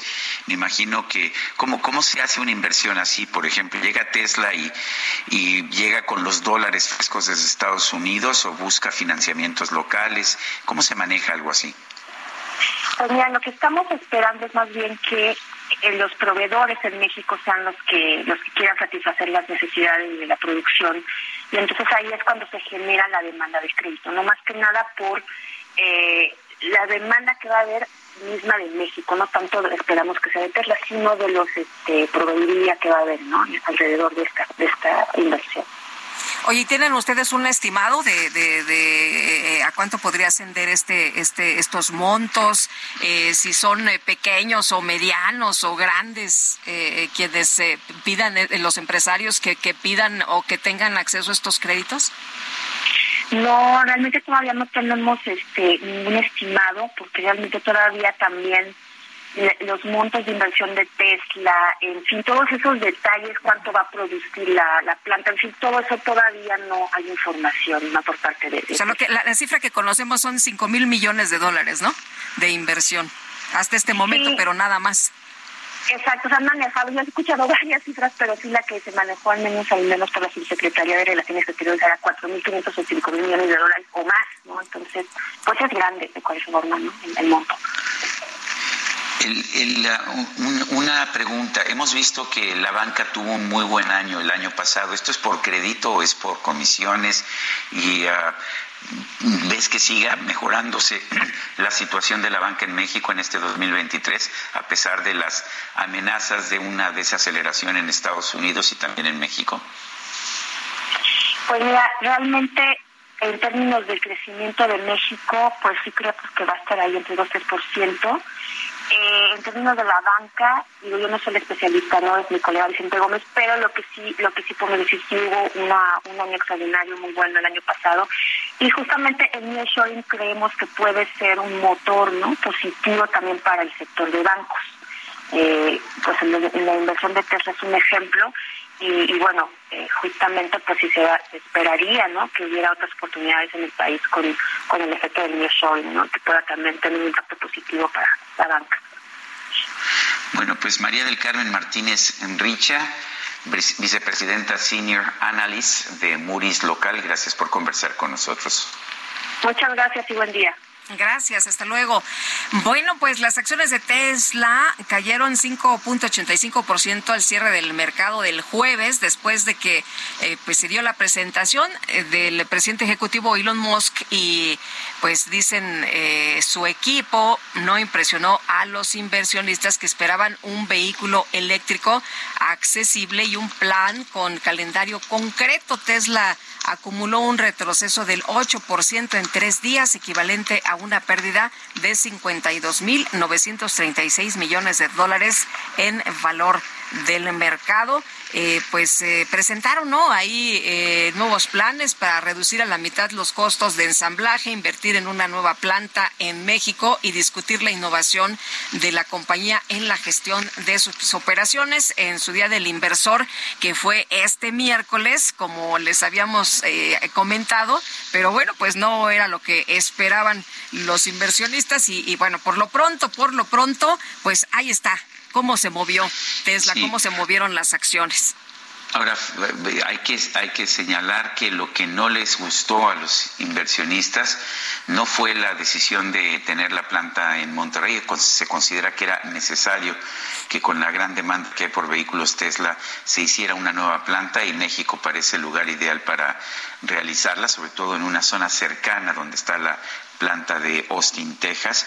Pero el tema es que no anunció Elon Musk este proyecto que desde hace tiempo se ha venido manejando de tener un auto Tesla eléctrico más barato en el rango de los 25 mil, 30 mil dólares, porque actualmente los autos de Tesla son muy caros y pues entonces su mercado sigue siendo muy restringido. Dicen aquí, deme, deme dos, deme dos. Deme dos. Sí, pues sí. Bueno. El- sí, los inversores esperaban un vehículo eléctrico accesible.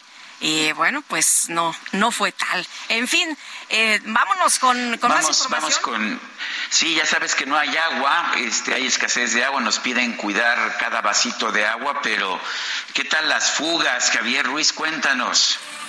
Pues las, las fugas continúan, Sergio Lupita, y nos encontramos justamente en lo que es Avenida Toluca y Camino Antiguo Acapulco. Pues una fuga enorme la que se registra en este punto, como referencia muy cerca de lo que es el anillo periférico de la Avenida Toluca. Son miles y miles de litros de agua potable, prácticamente, pues parece un río, exagerar, los ellos las llaves de agua potable. Se desconoce todavía de qué dimensión es la tubería. Yo creo que Javier Ruiz ya anda nadando en esa megafuga, ¿eh? Ya no le oigo Sí, nada, ya no ya le entiendo sí. nada. Eh, eh, Javier, ¿nos escuchas? No, ya no. Bueno, vámonos sí. con Israel Lorenzana, que anda por ahí en circuito interior. ¿Qué pasa, Israel? Cuéntanos. Lupita, muchísimas gracias. Muy buenos días. Pues sí, parece que Javier Ruiz se quedó ahogado. Se le cortó la transmisión. Nosotros estamos ubicados, Lupita, exactamente acá a la altura de Gran Canal y Circuito Interior, ya dábamos a conocer las obras que se llevan a cabo, la construcción de un puente vehicular en este punto que va a conectar Gran Canal hacia la zona del eje 2 Norte. Y bueno, pues en ese sentido se alargaron las obras y esto ha, ha ocasionado que esté el cierre del circuito interior. En estos momentos, exactamente en estos momentos, Lupita, están reabriendo la realidad con dirección hacia la zona de la raza en carriles centrales. Para quien viene del aeropuerto hay que anticipar su paso por varios minutos o bien utilizar el eje 3 norte como alternativa. Lupita, Sergio, la información que les tengo. Muy bien, Israel, muchas gracias. Muy buenos días. Ve, ayúdale a Javier. Sí, vamos a ir a revisarlo, Lupita. ¿Qué, pasó con Sí, él? sí, sí. Gracias. Echa- échale un salvavidas. Bueno, vamos a una pausa y regresamos nosotros.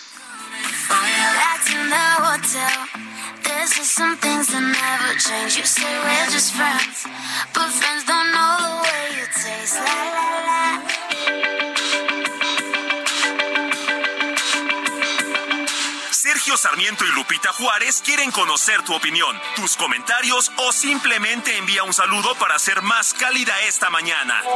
Envía tus mensajes al WhatsApp 55 20 10 96 47.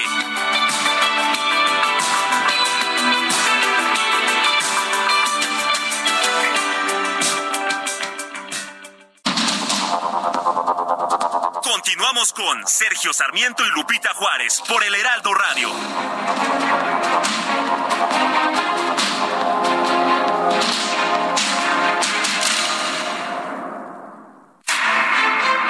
Emmeline Pankhurst fue una líder carismática y una oradora poderosa que incitó a miles de mujeres a demandar, en lugar de pedir cortésmente su derecho democrático en un momento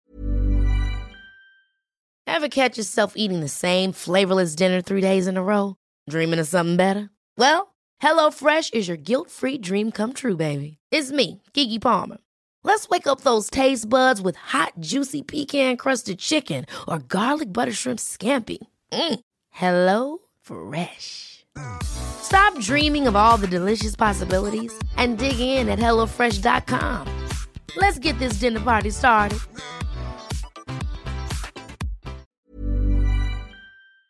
Movimiento trascendental para la historia británica. Pankhurst fundó la Unión Social y Política de Mujeres en la época eduardina del Reino Unido. Hechos, no palabras, fue la consigna que fortaleció a Emmeline para soportar 13 encarcelamientos. Su nombre y causa se hicieron conocidos en todo el mundo. Fuerte, audaz e histórica. Día Internacional de la Mujer. Heraldo Media Group.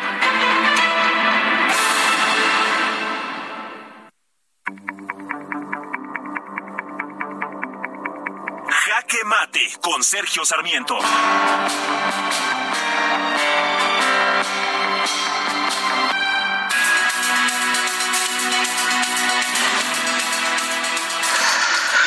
No es de hoy, es muy común que cualquiera que pierda un juicio o, aunque no esté involucrado directamente en ese juicio, eh, una posición que defienda reciba una decisión negativa por parte de un juez, un- unos magistrados o de los ministros de la Suprema Corte de Justicia, pues sean criticados aquellos que ofrecen este fallo desfavorable. Lo hemos visto muchas veces y muchas veces hemos visto que el presidente López Obrador aplaude los fallos que le convienen y sin embargo cuestiona aquellos que no le convienen. Me parece, sin embargo, que estamos llegando a una situación ya de peligro cuando el presidente de la República lanza ataques directos en contra de los ministros de la Suprema Corte por no obedecerlo, porque es fundamentalmente la razón de estos ataques, o cuando lanza ataques en contra de todo el sistema judicial eh, porque hay algunos fallos que a él no le gustan, a pesar de que están bien sustentados en la ley que tenemos, me parece que eso empieza a volverse peligroso. Y lo estamos viendo en las amenazas ya de violencia física en contra de la ministra presidenta y los demás ministros de la Suprema Corte de Justicia. Me parece que uno puede estar en contra o en favor de un fallo, pero no decir que el sistema es corrupto cuando falla de manera que a uno no le guste y que el sistema es muy bueno cuando falla de la forma en que sí le gusta. Creo que hay que tener respeto a los jueces. Lo que podemos decir es, bueno, tales jueces votan de tal forma y en todo caso revisar eh, revisar los argumentos que presentan, pero nadie quiere ver argumentos al parecer, solamente quieren que los jueces vayan de un solo lado o de otro lado, cosa que en un sistema judicial es imposible. Yo soy Sergio Sarmiento y lo invito a reflexionar.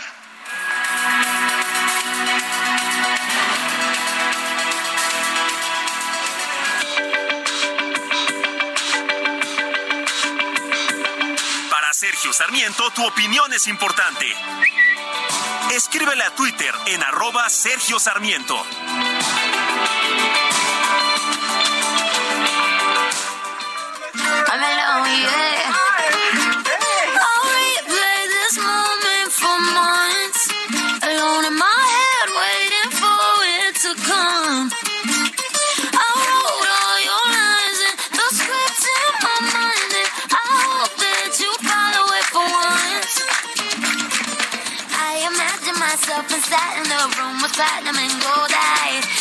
Catch your eye, be mesmerized,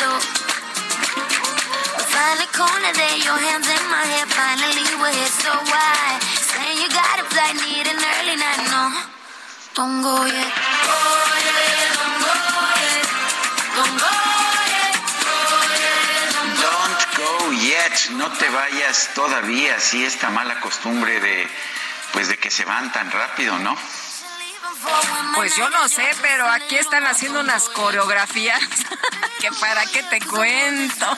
Las creo que las venía preparando desde ayer. No, hombre, nuestra entre Angelina, ¿no? Angelina, Fer, Itzel y el DJ Quique, no, no te lo puedo describir, mi querido Sergio. Gustó la selección de Camila Cabello, ¿no? A propósito, Wayne Shorter, que es un gran saxofonista que falleció ayer, lo íbamos a poner, pero yo entiendo que ese es un gusto mío muy personal, los saxofonistas de jazz, o sea que entiendo la popularidad de Camila Cabello. Nos dijeron, ¿quieren escucharlo? Pues en la tarde en sus casas. Bueno, bueno, mientras a disfrutar. Oye, nos dice, eh, buenos días, dúo dinámico, único. No nada más dinámico, sino único. Almarroz Arjona desde Coyoacán. Eh, Obrador dice abusa de la investidura de presidente y se cree con derecho de insultar e injuriar a sus adversarios. Y lo peor, que sus seguidores ignorantes hacen lo mismo. Dice otra persona, buenos días, solicito apoyo para difundir la problemática que está viviendo la Escuela de Medicina y Homeopatía del Instituto Politécnico Nacional por la falta de certificación ante el COMAEN, también acoso y hostigamiento que están realizando los directivos de la escuela sobre los alumnos, es lo que nos dice Claudia Ibáñez.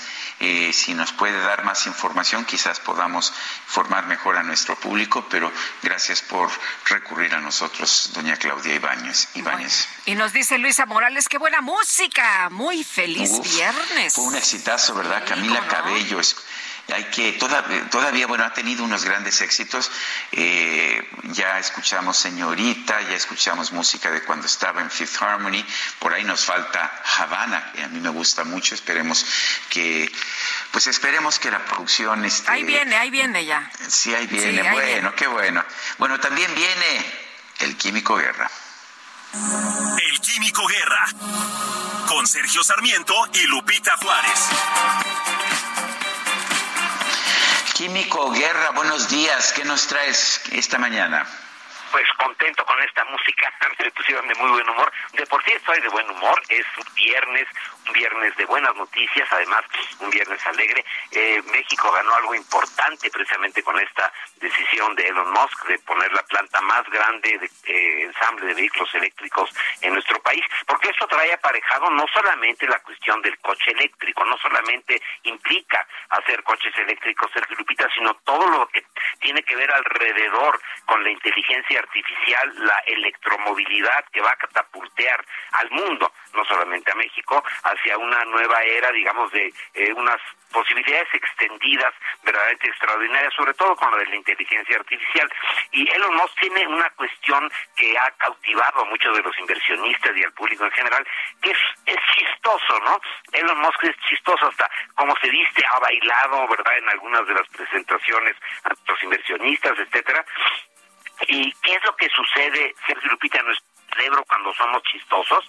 Fíjense que Ori Amir, doctor en neurociencias, nacido en Israel y que actualmente trabaja en la Universidad de Pomona, cerca de Los Ángeles, en California, es también un comediante y se ha dedicado a estudiar los procesos cerebrales desde el procesamiento visual, el procesamiento moral y la cognición moral para descifrar cómo el buen humor es percibido y creado en el cerebro. Existe un sinnúmero de estudios que han examinado la actividad cerebral cuando nos reímos o sentimos placer, pero no se había analizado hasta ahora el proceso creativo de ser chistoso. La investigación se llevó a cabo usando inteligencia artificial para generar eh, generar humor. ¿Se puede generar humor con la inteligencia artificial? La inteligencia artificial que permite que una computadora realmente realice todo tipo de tareas, no solo como lo haría un humano, sino inclusive mejor, de forma más rápida y eficiente. Puede ser que a través de la inteligencia artificial que mencioné que viene aparejado esto de la planta de Tesla, también nos ayude a tener mejor humor, pues definitivamente sí, ya les platiqué que yo no yo, sino que le pedí a la inteligencia artificial que me compusiera una canción eh, para mi mujer y lo hizo rápidamente y hasta hacerla bastante bonita. Bueno, pues a lo mejor la inteligencia artificial nos va a ayudar a ser más chistosos, a tener más alegría, a ver el mundo en una forma más pues eh, amable, sencilla, alegre, ¿no? Y en ese sentido yo creo que esta revolución que estamos viviendo actualmente en el mundo, pues nos debe alegrar a todos. Y lo quería yo comentar este viernes, que es un viernes donde con toda facilidad podemos ser chistosos, Sergio Lupita. Pues me parece muy bien, es, y qué mejor, qué mejor que hacerlo en viernes, como decía mi entrañable Germán de esa, ya, ya partido hace mucho, hace muchos años. Te mando un fuerte abrazo, mi querido Químico Guerra. Igualmente a ti, Sergio, buen fin de semana. También para ti, Lupita. Gracias, Químico. Muy buenos días. Y la próxima planta de Tesla en Nuevo León, eh, proyectada como la más grande del mundo, gigaplanta, se le ha dicho, será instalada en una zona que pues eh, causaba preocupación, ¿no? De, incluso el presidente decía, bueno, es que no hay agua. Pero vamos a platicar con eh, la bióloga Selene Martínez Guajardo, directora ejecutiva del Observatorio Ciudadano de la Calidad del Aire del Área Metropolitana de Monterrey, para hablar precisamente de varias preocupaciones que hay sobre estos asuntos. Selene, ¿qué tal? Muchas gracias. Muy buenos días. Muy buenos días, Lupita. Gracias por la invitación. Saludos también a Sergio. Eh, Selene, eh, cuéntanos, eh, ¿cómo ven ustedes la, la llegada de esta planta? Eh, se- eh, ¿Sería una, tendría eh, más afectaciones al medio ambiente y, y- y tendrían eh, problemas los habitantes por el tema de, del agua? Bueno, es una buena pregunta. Justo acabamos de enterarnos durante esta semana de, de la llegada y habría que revisar súper importante primero la manifestación de impacto ambiental, porque eh, si bien constantemente está llegando industria a Nuevo León, somos un estado industrial, hay que considerar una planta de mancha. Necesitamos saber, tener certeza de que está ubicando en un lugar donde puede tener eh, mitigación y extinción. Entonces, primero que nada, necesitamos eh, que esta impacto ambiental pues podamos tenerla pronto, estable y también considerar Catarina en estos últimos años uno de los municipios que está dentro de las cinco del aire. Que como ustedes saben son, son contaminantes que afectan la salud humana y necesitamos tener también cobertura vegetal para pues aumentar el volumen de la de cambiar un poco de, de, asfalto, ¿no? De cemento y calor. Eh, eh, bióloga, ¿qué se tiene que hacer para tratar de, pues, de prevenir esto? Sabemos que se necesita una manifestación de impacto ambiental. Sabemos que usualmente las empresas privadas se les requiere, de hecho tienen una obligación legal, solamente en los proyectos del gobierno que se omite esta obligación. Pero ¿qué, qué, qué vería usted que sería el tipo de medidas que se pudieran aplicar para no perder una inversión muy importante y al mismo tiempo pues no afectar más el ambiente de la zona metropolitana de Monterrey. Claro, eh, primeramente como medidas, además de la de la transparencia de información y de la difusión, con la población es justo ser muy claros en cuáles van a ser las acciones de mitigación que va a tener la empresa como tal. Y dentro de estas acciones de mitigación es muy importante no solamente incluir el tema del suelo, de la salud del suelo, eh, y también de, de, emisiones, ¿no? que es algo que, como mencionan, pues es algo que tiene que existir.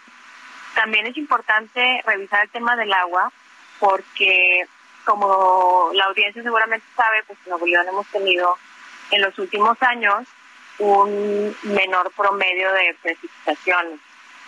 De, de lo que deberíamos estar recibiendo de agua, pues realmente es menor. Y también el tema de, de la pérdida de suelo ha hecho que podamos captar menos agua en, en general, ¿no? En el área metropolitana. Entonces, una cosa también que es muy importante es considerar cuánta agua se necesita para que la planta labore de manera normal, de dónde va a obtener esta agua y si existe la infraestructura para tener agua tratada realmente todo el tiempo en la planta. Y otra de las acciones muy importantes es saber y también comunicar cómo se va a estar alimentando en temas energéticos esta planta. Porque si bien puede ser que la energía se autogenere, también probablemente la energía pueda venir de, de en general de la CFE. ¿no? Entonces, pues esta energía tenemos que saber si va a ser suficiente para no eh, sacrificar, digamos, la, la, la, la red de en común, ¿no? De todas las personas que viven en, en Nuevo León y en Santa Catarina. Gracias por conversar con nosotros esta mañana. Buen día. Muchas gracias. Hasta luego. Tenemos eh, tanto Guadalupe como yo un libro, un libro eh, de varias autoras que se llama Acusáis a la mujer sin razón. Es feminismo desde la cárcel, un paso para desarmar la violencia estructural de género. Quienes han visitado cárceles eh, las, y han revisado la situación de las mujeres en las cárceles, tanto en prisión preventiva como ya con alguna condena, eh, lo que han encontrado es una situación realmente deprimente, una situación que agravia a la sociedad mexicana. Pero vamos a conversar con la maestra Wendy Balcázar, socia fundadora de La Cana y coautora de este libro. Wendy Balcázar, eh, ¿cómo surge el proyecto y cómo trabajan los distintos uh, participantes en este proyecto? ¿Qué tal, Sergio Lupita? Un saludo a ustedes y a todo el auditorio. Eh, pues efectivamente, como lo comentas, eh, quienes escribimos este libro somos cofundadoras de una organización llamada La Cana, que lo que hacemos es llevar capacitación, trabajo y, otras actividades complementarias para el desarrollo de, de las mujeres que están privadas de su libertad. Llevamos cuestiones de salud mental, arte, cultura y deporte, etcétera. Y, un poco lo que buscamos es justamente contribuir a la reinserción social de las mujeres. Y este proyecto surge pues prácticamente de conocer sus historias. Trabajamos principalmente en el Estado de México y la Ciudad de México, pero este libro es resultado de haber visitado cárceles de diferentes regiones del país y encontrar eh, un factor común en sus historias y, en las voces de ellas, que es eh, haber sido víctimas de violencia eh, estructural de género desde, pues desde sus infancias, desde cómo crecieron, cómo se desarrollaron y hasta su paso eh, por la prisión y, y la privación de la libertad.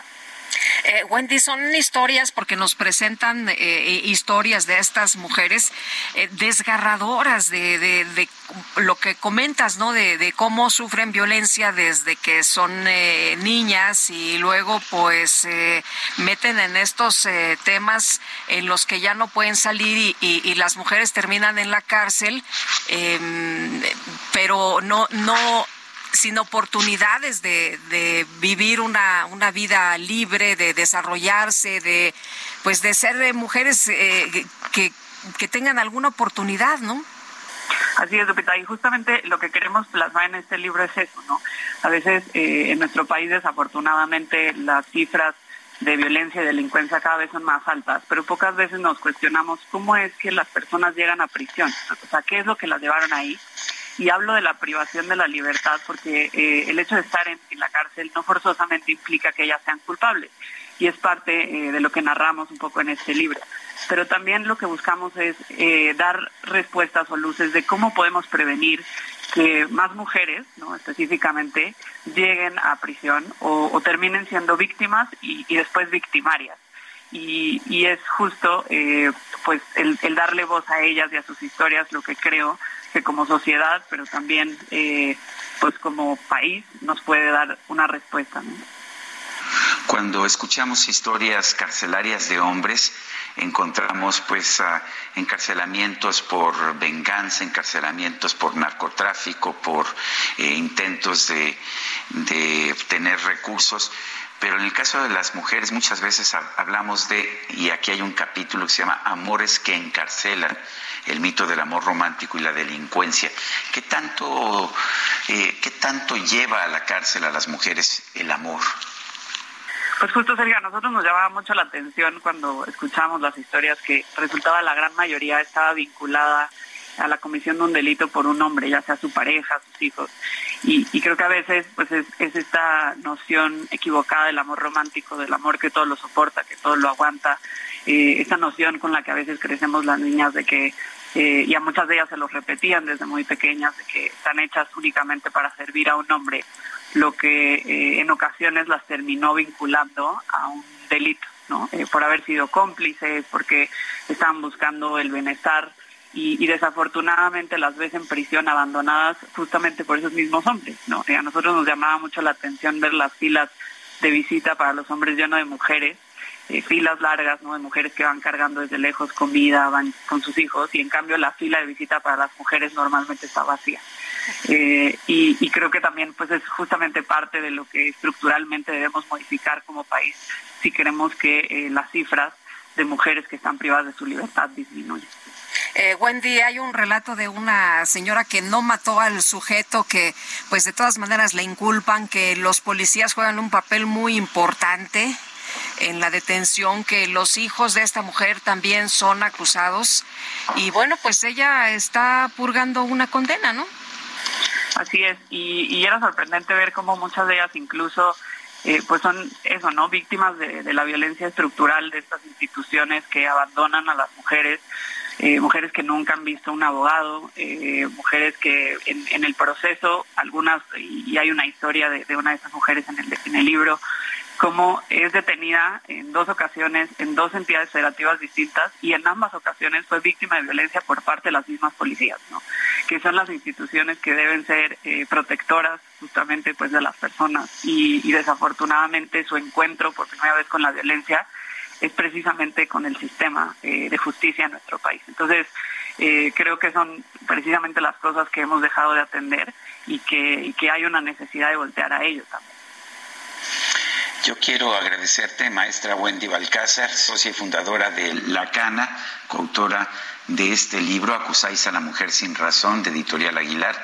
Gracias por hablar con nosotros. Al contrario, gracias por el espacio. Gracias, buenos días. Son las 8 de la mañana con 51 minutos. Y vamos a un resumen de la información. Esta mañana el presidente López Obrador aseguró que el llamado Plan B en materia electoral no destruye al INE ni pone en riesgo la democracia. Acusó a la oposición de buscar pretextos para enfrentar a su gobierno.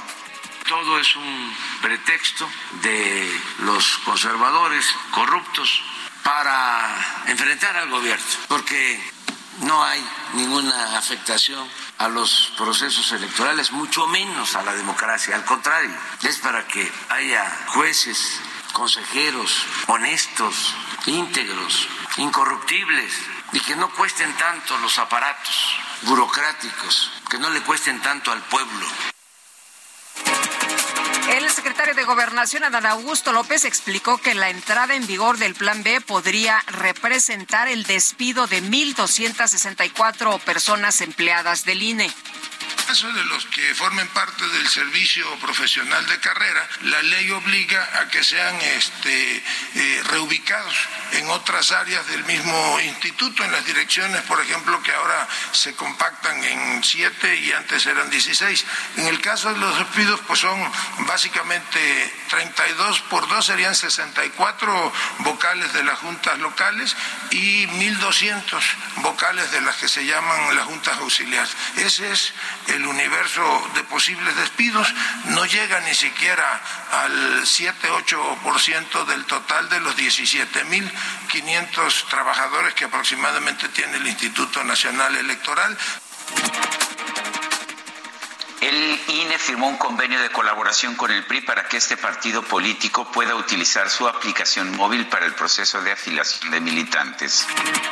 La embajadora de Ucrania en México, Oksana Dramaretska, lanzó un llamado al Congreso de la Unión para romper los lazos políticos con el gobierno de Rusia. El presidente de Brasil, Luis Ignacio Lula da Silva, sostuvo una conversación con su homólogo ucraniano Volodymyr Zelensky, a quien le reiteró su propuesta de participar en un eventual proceso multinacional de diálogo de paz con Moscú. En el marco de la cumbre del G20, el ministro de Exteriores ruso, Sergei Lavrov, acusó a Occidente de haber provocado caos en países como Yugoslavia, Irak, Libia y Siria sin razón alguna. Son las 8, con cin- 8 de la mañana con 54. Vamos a una pausa y regresamos.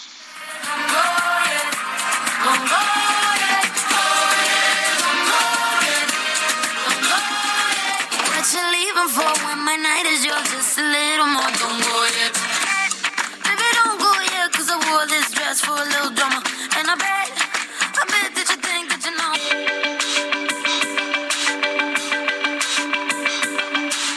Sergio Sarmiento y Lupita Juárez quieren conocer tu opinión, tus comentarios o simplemente envía un saludo para ser más cálida esta mañana.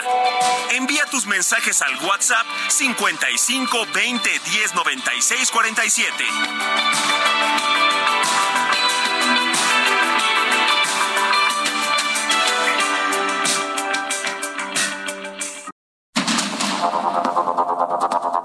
Continuamos con Sergio Sarmiento y Lupita Juárez por el Heraldo Radio.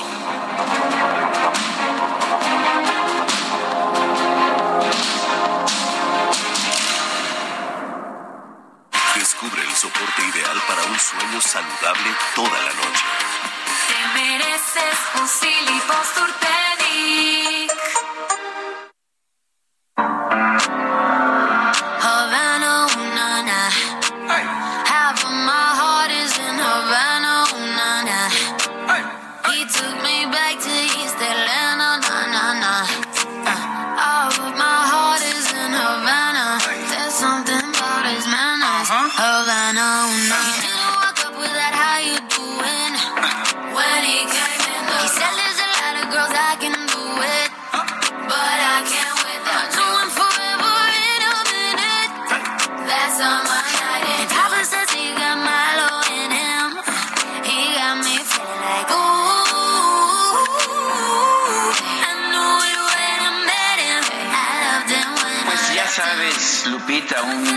después de haber partido de niña, esta mujer Camila Cabello nos dice que Habana, que la mitad de su corazón está en La Habana.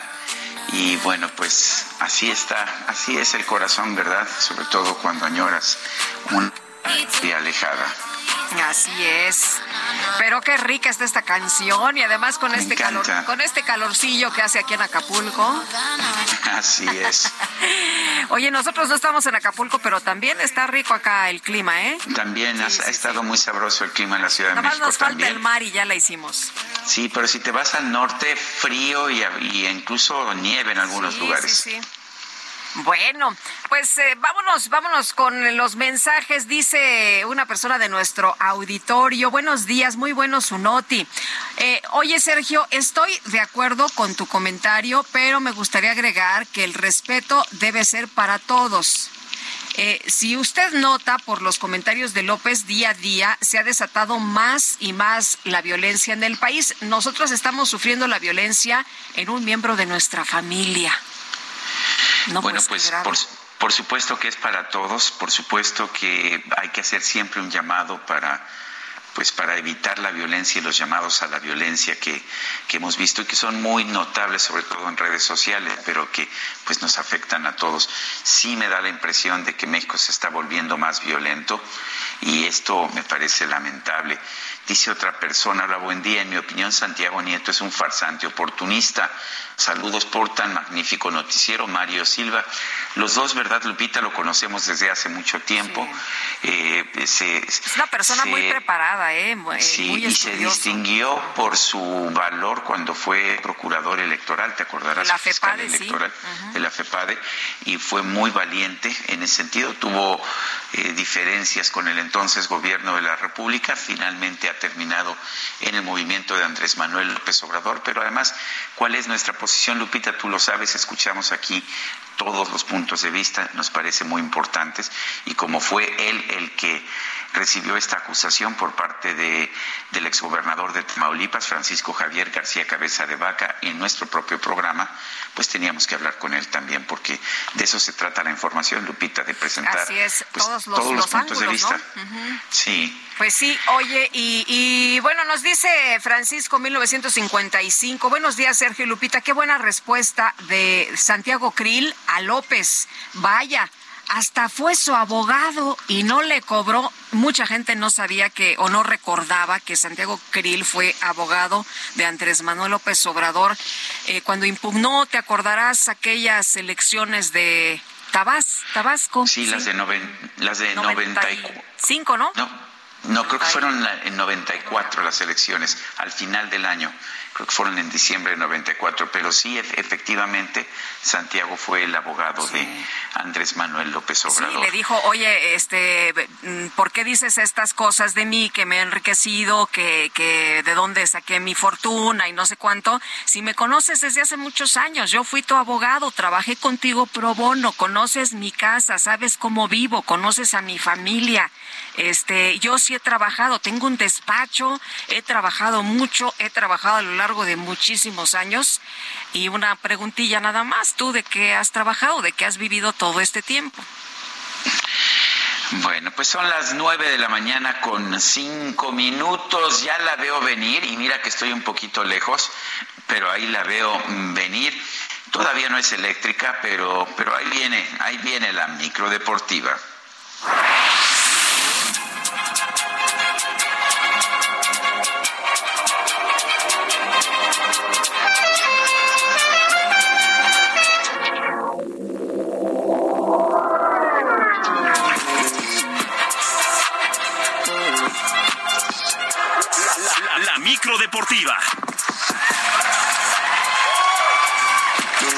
Órales, ahora sí me sorprendieron. Sí, hombre, ¿cómo ves? Se trajeron Yo a dije, aquí ya se Vivaldi. equivocaron, ya algo está pasando que no entiendo.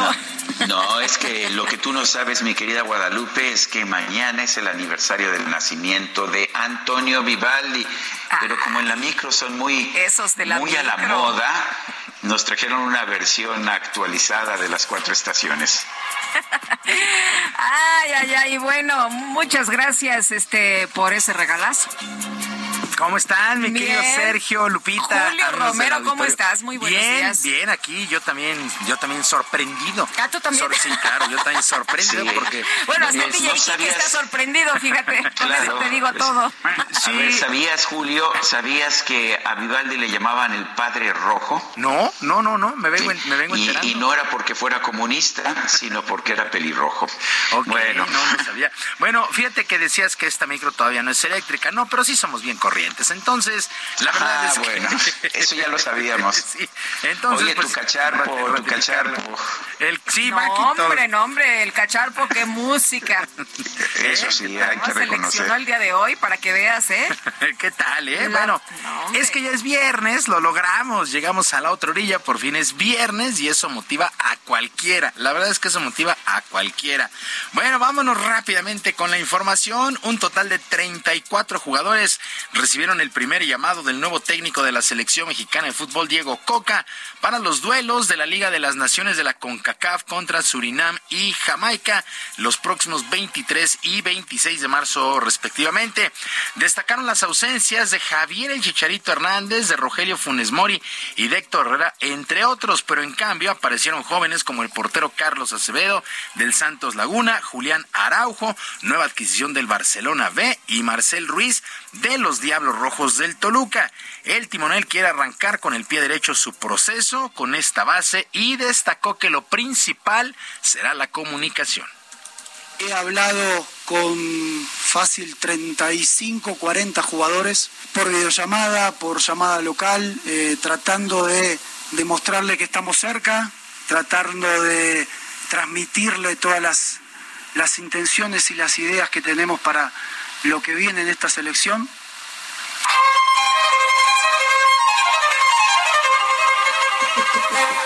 Y el propio... Échate ese trompo a la uña. ¿Eh? Para que vean, bueno. Y el propio Diego Coca no cerró las puertas para intercambiar información con el cuerpo técnico anterior que fue encabezado por Gerardo Martín.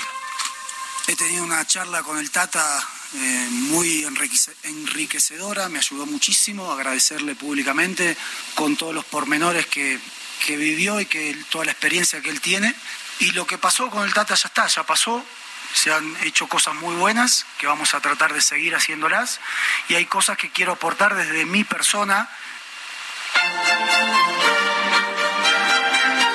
Bueno, y de hecho, de hecho se han convocado 20 de los 26 seleccionados que estuvieron allá en Qatar, pues así las cosas con la selección mexicana de fútbol. Arranca, arranca la era de Diego Coca y rumbo a la Copa del Mundo del 2026. Y con tres duelos, el día de hoy arranca la fecha 10 del torneo de clausura del balompié local. A las 19 horas con 5 minutos, Necaxa estará enfrentando a Tigres y Mazatlán contra Cruz Azul. A las 9 y cuarto, Cholos de Tijuana contra los rojinegros del Atlas. Para mañana sábado a las 5 de la tarde, el León recibe a San Luis. A las 7 con 5, América contra Pachuca en el Estadio Azteca. A las 7 con 10, Monterrey ante Juárez. Y a las 9 de la noche, Chivas contra el Santos Laguna. Para el domingo solamente dos duelos. A las 12 del día, los Pumas regresan a Ciudad Universitaria para enfrentar a la Franja del Puebla y los Gallos Blancos del Querétaro contra los Diablos Rojos del Toluca. 19 horas con 5 minutos estos dos duelos para el domingo. Y con autogol de Eder Militao apenas al minuto 26, el Barcelona derrotó 1 por 0 al Real Madrid en el duelo de ida de las semifinales de la Copa del Rey del fútbol español, duelo disputado en el estadio Santiago Bernabéu. A pesar del resultado, el técnico del Barça, Xavi, reconoció que no han dado un buen juego y deberán mejorar mucho para la vuelta. No, es que al final no, no hemos jugado nosotros así, es que el rival te lleva a jugar así. Es que nosotros no hemos estado bien con balón hoy. Normalmente estamos mejor, con más posesiones, eh, menos espesos a la hora de perder balones, eh, menos imprecisos, saber cuándo atacar, saber el momento justo cuándo, cuándo atacar y cuándo no. Pero bueno, hoy pues no hemos elegido bien en muchos momentos. El duelo de vuelta será el 5 de abril en el Camp Nou, el clásico del fútbol español, el Real Madrid contra el Barcelona. La verdad es que sí, el Madrid insistió por todos lados, pero no pudo hacer la anotación. Actividad en los cuartos de final del Abierto Mexicano de Tenis. El día de ayer, el australiano Alex de Minaur se impuso por doble 6-2 al japonés Taro Daniel y está en las semifinales en duelo estadounidense. Tommy Paul también 6-2 y 6-2 eh, 6-2 sobre Mackenzie McDonald, su compatriota. Taylor Fritz 6-3 y 6-4 sobre Francis Tiafoe, mientras que Matteo Berrettini, el italiano, también queda eliminado. Cayó ante eh, el danés Holger Ron 6-0 y 1-0 retiro. Así es que listas las semifinales. Alex de Minaur, Tommy Paul, Taylor Fritz y Holger Ron.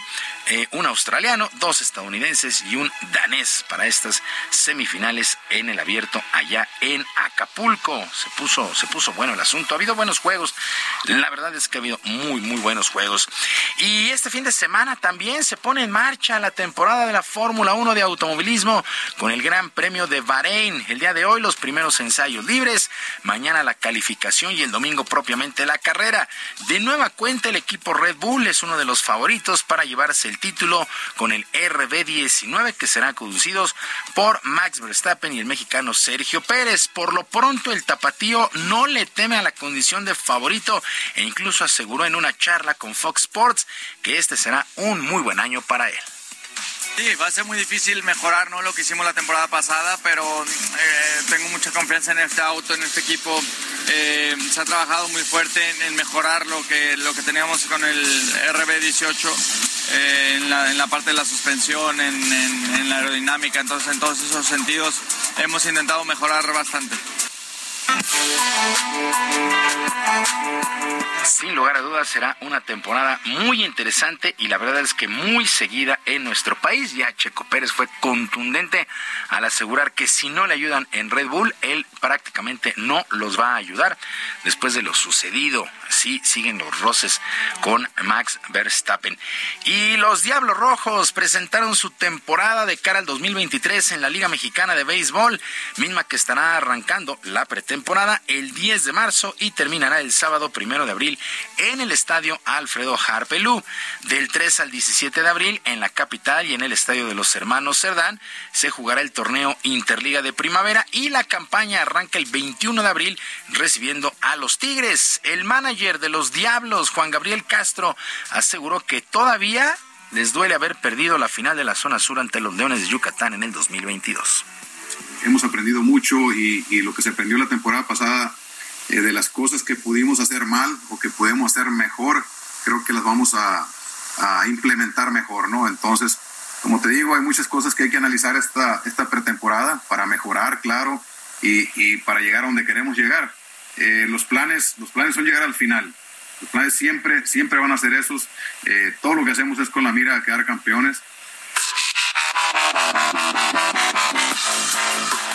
Los Diablos Rojos del México que buscan su título 17 en su historia en la Liga Mexicana de Béisbol. Sergio Lupita, amigos del auditorio, la información deportiva este viernes. Les recuerdo nuestras vías de comunicación en Twitter. Estoy en arroba jromerohb, en arroba jromerohb, además del barrio deportivo en YouTube, todos los días, por lo menos de lunes a viernes a las 7 de la noche. Que tengan todos un extraordinario fin de semana y que por supuesto sus equipos ganen. Muy bien, gracias Julio Romero, un fuerte abrazo. Un bonito fin de semana para todos. Gracias, buenos días. Y durante la conferencia mañanera, el presidente López Obrador habló sobre el presunto plagio de tesis de la ministra Yasmín Esquivel. ¿Qué fue lo que dijo el presidente? Bueno, pues parte de lo que señaló es que los medios han inflado el caso. Pues eh, de, de, pena ajena, pero eh, no no pasa nada de la no, universidad no, de esta como no pasó nada cuando se robó este Calderón la presidencia. y, y lo que le quiero preguntar o sea, sí, y no dijeron nada. lo que le quiero preguntar es este, hubo un gran plagio porque se robaron la presidencia de México y no eh, se quejó nadie nada más nosotros. Claro. O sea los periodistas no y, ni los intelectuales tampoco, ni los del Instituto de Investigaciones Jurídicas. Entonces, lo de la ministra Esquivel lo han inflado.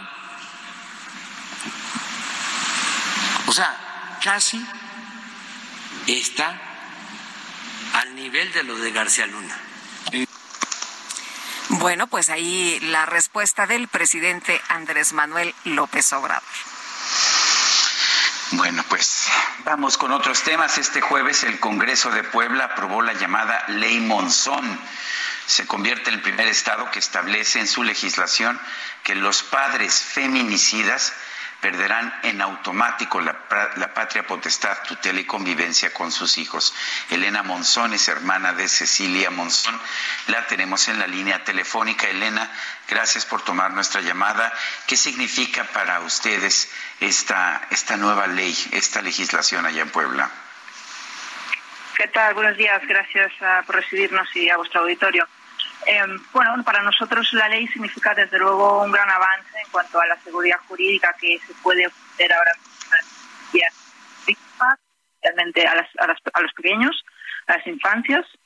y en este sentido, evidentemente, velar por encima de todo por el interés superior de, las infancias y, la, y, la, y los adolescentes en la medida en que ahora no estarán a expensas de la patria potestad de una persona eh, que presuntamente pues eh, es el autor del feminicidio de su madre o de una tentativa de feminicidio de su madre. Eh, Elena, ¿esto significa que en el caso de, de su familia eh, ya se aplica esta ley? No, esto significa que nosotros ya tenemos un procedimiento adelante que sigue su curso, ¿no? Nosotros ya llevamos nueve meses con, con un procedimiento abierto prácticamente. Eh, evidentemente sí modifica la forma en que planteamos nuestras nuestras solicitudes, pero no es que cambie radicalmente el caso. Nosotros afortunadamente lo hemos dicho siempre, hemos tenido buena asesoría legal, hemos tenido además la posibilidad de convivir con el niño en todo momento y estamos estamos relativamente tranquilos sin perjuicio que evidentemente aún esperamos por por una custodia definitiva. Esta ley no es que los eh, beneficie directamente a su familia, es una ley para el futuro, para otras familias que sufran una tragedia similar. Así es, esto esto realmente es una cuestión de, como digo, certeza jurídica y de buscar eh, pues algo de, más de justicia para, para las víctimas que como mi hermana eh, pues sufren un feminicidio en estos términos. Desde luego es para la ciudadanía de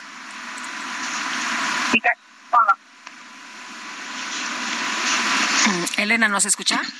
Sí, estamos perdiéndola. Sí, estamos Sí, es que per- perdimos esta... Sí, sí, ¿nos puede repetir lo que nos estaba diciendo hace un momento?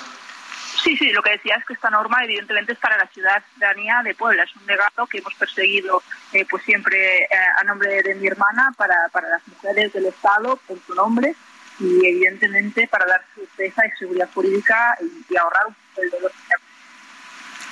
Eh, Elena, eh, se habló eh, también sobre cómo se determinaría el nombre de esta ley. Había quien decía que no que no se le conociera como la ley Monzón, pero finalmente pues todos la conocemos ya así.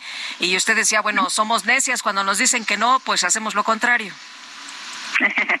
Bueno, en realidad yo creo que, como decía, esta, esta norma pertenece a las mujeres del Estado de Puebla. Son ellas también muchas organizaciones civiles que han sido muy cercanas, que han perseguido esto. Incluso cuando, cuando nadie prestaba atención, gracias a la ley 16 también, pero, pero no, bueno, puede cambiar el nombre para ahora. Pues Elena Monzón, hermana de Cecilia Monzón, eh, gracias por tomar nuestra llamada. Seguiremos al pendiente de su caso, por supuesto. Seguiremos también al pendiente de cómo se aplica esta ley cómo beneficia a los ciudadanos de Puebla. Un fuerte abrazo, Elena. Muchas gracias y sí, seguiremos en el caso porque estoy ahora mismo en Puebla precisamente por el caso y, y daré más avances eh, más adelante. Muy bien, muchas gracias. Buenos días. Pues, eh, ¿qué crees que hay otra otra eh, mujer hallada sin vida? Esto fue en Playa del Carmen y les eh, informo con detalle que una modelo argentina de 31 años, identificada como Agostina, Agostina eh, Jalabert, fue hallada sin vida en su departamento de Playa del Carmen en Quintana Roo. De acuerdo con la información, esta joven, también influencer, se había mudado a México para continuar con su carrera y su vida al lado de su novio. Sin embargo, el pasado 18 de febrero fue encontrada con señas de ahorcamiento al interior de su domicilio. Eh, pues eh, el papá de la modelo eh, posteó en Facebook, así te ibas hace seis meses a continuar tu vida a México con ilusiones, con ganas, con emociones, con Bruna, su mascota, pero algo te arrebató la vida y nos dejó a nosotros con la espera de volver a verte. Esto lo escribió el papá de la modelo a través de su cuenta de Facebook. Bueno, pues Bueno, las pues autoridades, que- por cierto, dicen que, que el caso podría, eh, las primeras hipótesis, que el caso podría tratarse de un suicidio, pero los papás de la modelo piden que se investigue al novio como probable feminicidio, por cierto. Bueno, vamos, vamos a otros temas. Muy, muy triste en realidad, sobre todo cada muerte de cualquier persona es, es triste. En, en este caso, estas, estas muertes de mujeres deben ser un agravio adicional para, para nosotros los mexicanos. Una jueza abrió un proceso en contra de la exdirectora de Comunicación Social de la Procuraduría General de Justicia de la Ciudad de México, María Elena Cárdenas, por el delito de revictimización en el caso de Lesbi Berlín Rivera Osorio, quizás lo recuerde usted, hace seis años eh, pues ocurrió este caso y la familia presentó denuncia contra los servidores públicos eh, que dieron a conocer la información. Se acusa a la exfuncionaria del delito de ejercicio ilegal del servicio público por haber publicado tweets desde la cuenta oficial de la Procuraduría con información estigmatizante y discriminatoria. Los tweets emitidos por la Procuraduría en 2017, un día después del asesinato de Lesbi Berlín, informaban sobre un supuesto consumo de drogas y alcohol por parte de la joven y declaraban que según los testimonios del novio, ella ya no estudiaba desde 2014 y debía materias. Los familiares denunciaron a la exfuncionaria, quien presentó su renuncia en la dependencia a los pocos días de hacer dichas publicaciones. El pasado lunes, la juez de control, Gloria Hernández, inició el juicio en contra de Cárdenas tras celebrarse una audiencia intermedia contra, contra esta imputada.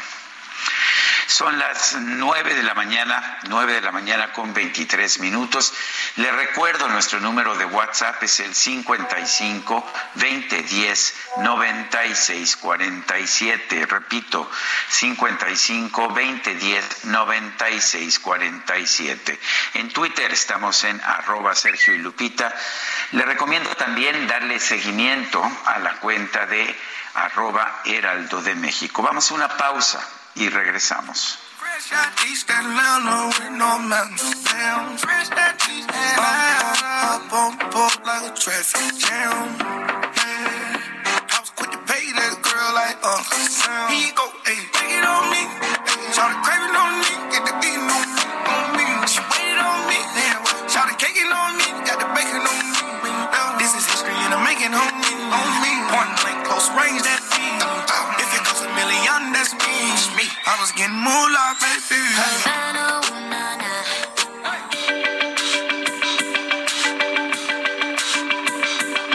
Sergio Sarmiento y Lupita Juárez quieren conocer tu opinión, tus comentarios o simplemente envía un saludo para ser más cálida esta mañana.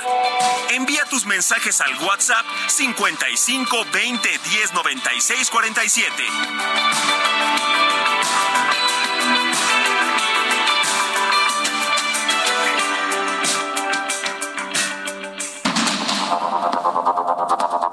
Con Sergio Sarmiento y Lupita Juárez por el Heraldo Radio.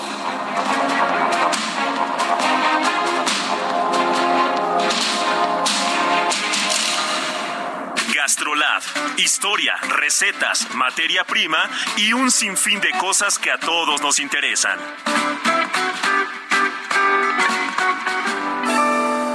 Amigos del Heraldo Radio, soy el chef Israel Arechiga de Gastrolab y hoy traigo una receta espectacular en el marco de la cuaresma para hacer una muy buena sopa de almejas. Los ingredientes van a ser 6 piezas de almeja blanca si es muy grande, si no podrán ser 12 o 14 piezas, un litro de agua, 100 gramos de tocino, dos cucharadas de mantequilla, media cebolla blanca picada, dos ramas de apio, dos dientes de ajo igual finamente picados, el apio sin las hojas, únicamente las ramas, media cucharadita de salsa inglesa, media cucharadita de orégano fresco y si es seco un poquito nada más, un cuarto de cucharada de tomillo, un poquito de paprika o pimentón, dos hojas de laurel, un poco de harina, con 150 gramos puede ser suficiente si la queremos muy espesa, pero si nos gusta más ligera, con 75 va a ser suficiente. Un poquito de leche, un poco de crema para batir, depende de la textura que queremos. Para mí con 200 mililitros de cada uno será suficiente, cuatro piezas de papa, sal, pimienta y perejil fresco. Lo que sigue, ir a gastrolabweb.com y aprender a hacerla paso a paso. We were kids at the start, I guess we're grown ups now. Mm. Couldn't ever imagine even having doubts, but not everything works out.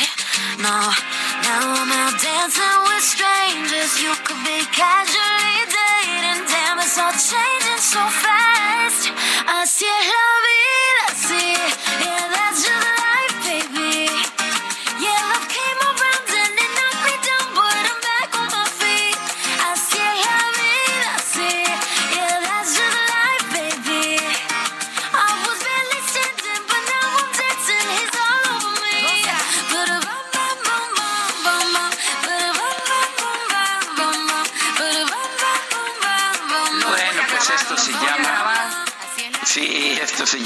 Bam Bam, pero así es la vida, Lupita. ¿Cómo la ves? Pues yo no sé cómo sea la vida, pero aquí se le están pasando bomba, mi querido Sergio. Una coreografía que ni te imaginas. A pesar de que la cabina no te creas que es muy muy grande en la parte de la operación. Yo no sé cómo le están haciendo, pero muy bien. He tenido un espectáculo maravilloso toda la mañana, mi querido. Me, me lo imagino desde Acapulco, lo que están haciendo allá en esa cabina. Espero que lleguen después a reparar todos los daños. Me parece que, pues fíjate, con decirte que ya nos vamos, que el Quique eh, ya está en la, bueno, ya ni le dije el DJ Quique, le dije el Quique, fíjate, ella está en la Sí, no, puerta, ya está en la puerta. Bueno, Bueno. pero tenemos mensajes de nuestro público. tenemos mensajes de nuestro público. Bueno, nos dice una persona de nuestro auditorio, Sergio Lupita, muy buenos días, buen fin de semana, nos estaremos oyendo el lunes. Una pregunta, así como voy viendo al presidente de la República, ¿no intentará hacer el año que viene, 2024, lo que intentó hacer Trump y lo que intentó el presidente de Perú aquí en México? Lo digo porque el último comentario que estamos todos coincidiendo en que la violencia está incrementando cada vez que hablo el, eh, eh, cada vez que habla el presidente de la República. Gracias. Bueno, y dice otra persona, queridos y confiables Sergio Lupita, lo sigo desde chiquito, tengo 70. El presidente, bueno, el, pre- Sí, el pues tiene razón, ya nos hicimos mayores aquí, tú y yo, todos aquí, ¿cuántos años llevamos juntos, Lupita? como 20 yo creo. Ya 20, no hombre. Bueno, y la verdad, qué, qué privilegio tener una compañera como Lupita Juárez, ¿eh? Debo decirlo abiertamente, lo digo siempre, pero, pero no es fácil. No es fácil bien. compartir micrófonos, este, y lo saben muchos de nuestros compañeros. Bueno, dice esta persona, el presidente miente y abusa en cada afirmación sin evidencia, delinque y es omiso en cada acusación sin pruebas. Cobarde es quien agrede con impunidad asegurada y es traidor quien manipula las mentes blancas para conseguir sus propios objetivos. Es Abraham Álvarez de Santa Rosa, en la GAM, la Ciudad de México. Y otra persona nos dice, hola Lupita y Sergio, ¿podrían enviarle saludos al señor Villa de abastecedora de artículos escolares Halostock, que siempre los escucha? Pues para el señor Villa, muchos saludos. Bueno, y el, el peso está extraordinariamente fuerte en los mercados financieros esta mañana. Eh, estuvo, llegó a alcanzar un nivel de 17.983 hace un momento, ya en la zona de 17 pesos por dólar. Esto es en el mercado al mayoreo, el mercado eh, que se lleva a cabo en todos los mercados internacionales, con transacciones en todos los mercados internacionales. En este momento acaba de regresar por arriba de los 18, pero muy ligeramente, 18.0018. Está ganando pues casi 7%, eh, no, perdón, casi 0.7%, pero sí este, unos 12 centavitos. El peso abrió en 18.1259 esta madrugada y en los mercados de Asia y como le digo está ahora en 18.0018 y bueno pues eh, vamos a estar al pendiente para pues los simples mortales que no estamos en los mercados al mayoreo. Eh, podemos vender dólares a los bancos en ventanillas bancarias a 18.44 y comprarlos a 17.43 Bueno, y esta, esta semana en su columna del Heraldo de México, la embajadora eminente Marta Bárcena habla de México y de las armas nucleares y ella señala que el mundo es más peligroso ante un posible uso de las armas nucleares en Ucrania. Eh, Marta Bárcena, ¿qué tal, embajadora? Muy buenos días. Muy buenos días, Lupita, Sergio, y me uno a todas las felicitaciones y comentarios que hemos estado oyendo hacia ustedes y el noticiero. Pues sí, mira, el tema es preocupante porque a un año de la invasión a Ucrania y ante lo que se ve como una guerra prolongada por dos o tres años, hay quienes han especulado que Putin estaría dispuesto al uso de armas nucleares tácticas a fin de cambiar el curso de la guerra. Eh, ¿Por qué? Él, él públicamente que no le gusta y porque en un discurso ante la Asamblea Federal de Rusia dijo que eh, Rusia, su país, no podrá ser derrotada jamás en el campo de batalla. Y anunció la suspensión unilateral del acuerdo de reducción de armas nucleares estratégicas, y diciendo muy, eh, digamos, eh, mm, con unas frases que se prestan a varias situaciones. Dijo, Rusia no abandona el acuerdo, o sea, no lo denuncia, pero lo suspende, lo congela temporalmente.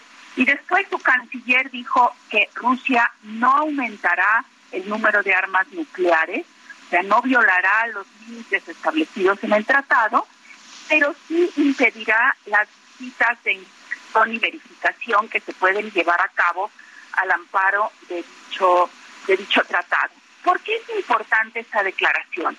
Porque desde 1972, que se tuvo el primer acuerdo sobre limitación de armas estratégicas, o sea, impedir el crecimiento de la producción de, y la ubicación de armas nucleares, y después se pasó al tratado de reducción de armas estratégicas, cuando acabe este tratado o si Rusia se retira del tratado y este tratado tiene como horizonte 2026, tendríamos una de que por primera vez desde los 90 no habría ningún instrumento jurídico que obligue a las dos potencias el 20% de las armas nucleares, Rusia y Estados Unidos, ningún instrumento jurídico que los obligue a reducir sus armas nucleares. Y esto va en contra de lo que México siempre ha defendido en Naciones Unidas, es el desarme nuclear completo. ¿Sí? México nunca ha creído en la teoría de la destrucción mutua asegurada, más bien ha dicho hay que reducir las armas nucleares, ha sido hay que eliminarlas del todo, ha sido un campeón del tratado para la eliminación de las pruebas nucleares, de los ensayos nucleares, y ahorita nos vemos en un escenario que muchos ya no habíamos contemplado, con una amenaza real de uso de armas nucleares o bien de una catástrofe nuclear por ataques a las centrales nucleares de Ucrania. Y, eh, y de ahí que en el plan de paz de China, que presentó la semana pasada, estos puntos son centrales en el plan de paz. Y por eso creo que es el momento que México retome su voz de campeón del desarme nuclear y vuelva a insistir en Naciones Unidas en este desarme nuclear total. Pues gracias, gracias Marta por, por, esta, por esta información. Creo que es un tema de esos cruciales que se nos van con toda la información cotidiana. Como siempre, fuerte abrazo. Fuerte abrazo, Sergio, y efectivamente hay que estar pendientes de esos temas que a veces se nos van. Gracias. Bueno. Buenos días, gracias. Bueno, y vamos con Mónica Reyes, adelante. Amigos del Heraldo Radio, qué gusto saludarlos. Fíjense que hoy les tengo una información muy importante paren oreja, porque de acuerdo a estudios científicos, está comprobado que las enfermedades surgen por falta de nutrientes y por la pérdida y oxidación de las células de nuestro cuerpo. Para recuperar nuestra salud, es necesario regenerar nuestras células dañadas. Y hoy les tengo una excelente noticia. Les presento un tratamiento elaborado a base de células madre, el cual tiene excelentes resultados para mantenernos saludables. Y ya está aquí Arisbet Chávez, representante de Productos Politécnico, para que nos platiques al respecto respecto, mi querida Ari, ¿cómo estás? Qué gusto saludarte, Te veo Moni. bien, guapa. Porque nos estamos tomando las Qué células bonita madre, piel. ¿verdad? A ver, platícanos. Esto es una verdadera joya que tenemos en nuestro país. Fíjate que este tratamiento que les traigo el día de hoy está elaborado a base de células madre y funcionan como un regenerador celular. Este fue investigado y aprobado por científicos reconocidos a nivel mundial este tratamiento verdaderamente te ayuda a regenerar el funcionamiento de todos nuestros órganos y los resultados para recuperar tu salud, tener huesos más fuertes y saludables y sobre todo pues lucir una piel joven y radiante. ¿Has escuchado la frase tú eres lo que comes? Eh, Por supuesto. Si estás bien por dentro sí. y están nutridas a nivel celular, pues por fuera, claro que se va a notar en tu cabello, se va a notar en tu piel, en tus En tu uñas. salud. En tu salud, definitivamente. Las células madre actualmente se utilizan para tratar más de 80 enfermedades. Nosotros tenemos excelentes resultados con este tratamiento de células madre en diabetes, lupus, cáncer, tumores, Parkinson, Alzheimer, artritis reumatoide, ansiedad, depresión y estrés, porque van directamente a tu cerebro. claro. Puedes tener un desorden químico y no necesariamente es tristeza, sino algo le hace falta a tu cuerpo. sí. Entonces, este tratamiento funciona de maravilla. Las células madre te van a ayudar a mejorar tu sistema circulatorio, a frenar la propagación de células cancerígenas, a mejorar tu función renal y hepática y el funcionamiento del sistema nervioso central. Este tratamiento, cada cápsula es riquísima en antioxidantes. ¿Cómo andamos buscando los antioxidantes? eh? Y además Siempre. los tomas por separado. Sí. Esta cápsula te contiene la cantidad de antioxidantes necesaria y te va a dotar una gran cantidad de nutrientes a todo tu cuerpo. Ari, ¿con solo tomar una cápsula al día mejora nuestra salud? O digo, porque si es así, ¿a dónde llamo en este momento para pedir el tratamiento? Muchos de los propósitos, yo creo que de, de año nuevo es mejorar nuestra salud. Y hoy te traigo una promoción de esas que son fantásticas y que no pueden dejar pasar. Pero el número, a ver. Tienen que comunicarse al 55 56 49 44 44. Mi sugerencia es que vaya marcando y aparte el suyo. 55 56 49 44 44. Fíjate, les vamos a enviar hasta la puerta de su casa un tratamiento de 12 meses a un precio especial. Esto quiere decir un año completo, una dotación completa de células madre para un año. Y eso no es todo. Les vamos a mandar de regalo un kit de belleza. Incluye crema, jabón y mascarilla. Pero déjame platicarte que este tratamiento está elaborado, además de células madre, trae colágeno, ácido hialurónico, elastina. Son unos poderosos componentes que sí te van a ayudar a eliminar manchas, reduce el 90% de las arrugas, de cicatrices, te eliminan imperfecciones, acné y usted va a lucir una piel que le digo maravillosa y radiante. El jabón es una delicia, exfolia la piel, elimina toxinas, células muertas y la mascarilla te va a crear un efecto lifting. Si esto no es suficiente, también les voy a enviar un regalo, un masajeador que elimina dolor, estrés, tiene diferentes intensidades de masaje, luz infrarroja y además una bocina Bluetooth. Y si marca ahorita al teléfono 55 56 49 44 44, te voy a dar un 2 por 1 en los regalos. ¿Qué tal? O sea, doble paquete. Doble paquete, Para solamente van a pagar uno, ¿sí? Vienen dos años de células más doble de los regalos, por eso tienen que aprovechar y marcar ya. El teléfono, sí. 55 56 49 44 44. Ya me lo aprendí. Reciba dos tratamientos al precio de uno. Llame en este momento. Muchas gracias, Ari. Gracias. Regresamos aquí al Heraldo Radio. Muchas gracias, Mónica Reyes. Adelante, Lupita. Bueno, pues, eh, ¿cómo ves esta cifra? En la Ciudad de México, el 58% de las víctimas de los montadeudas resulta que son mujeres. Vamos a platicar con Salvador Guerrero Chiprés, presidente del Consejo Ciudadano para la Seguridad y Justicia de la Ciudad de México. ¿Cómo estás, Salvador? Qué gusto saludarte. Buenos días. El gusto es mío, Lupita, y sí tiene razón, ese es un dato que se desprende de este estudio que hicimos, pero hay que decir que a nivel nacional el 65% de las víctimas de montadeudas son mujeres. Oye, Salvador, cuéntanos eh, cómo eh, tienen ustedes estos datos, cómo tienen estas cifras y qué pasa con los montadeudas, por qué es tan alto el, el número de, de personas que caen en estas, en estas cosas. Bueno, primero que nada hay que decir que el mercado, comillas, al que se dirigen los montadeudas, que son quienes ofrecen mediante aplicaciones créditos muy fáciles sin trámite, es un mercado, digamos, depauperado. Estamos hablando aquí de que alrededor de, cuando menos en todo el país, ocho mil mujeres, la mayoría de ellas, alrededor del 60% mujeres que se encargan ellas solas en casa, de pronto tienen el pero tienen a ir a resolver problemas escolares, familiares, las Eh, aplicaciones. eh, Salvador, no sé si te pudieras ubicar como estabas al principio porque te estamos perdiendo. A ver, aquí está bien ahí. Ahí mejor, sí.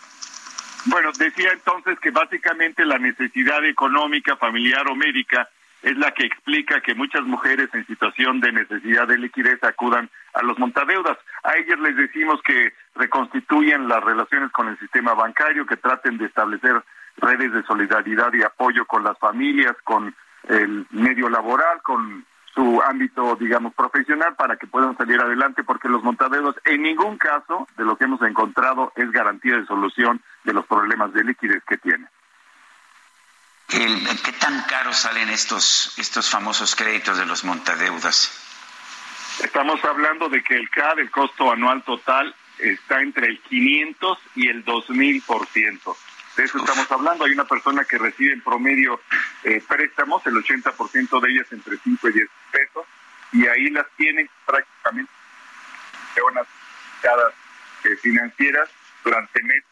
Si no pagan, las amenazan patrimonio. Eh, Salvador, ¿cómo se puede denunciar si alguien eh, está teniendo este tipo de, de llamadas, de invitaciones o si ya cayó? ¿Qué puede hacer?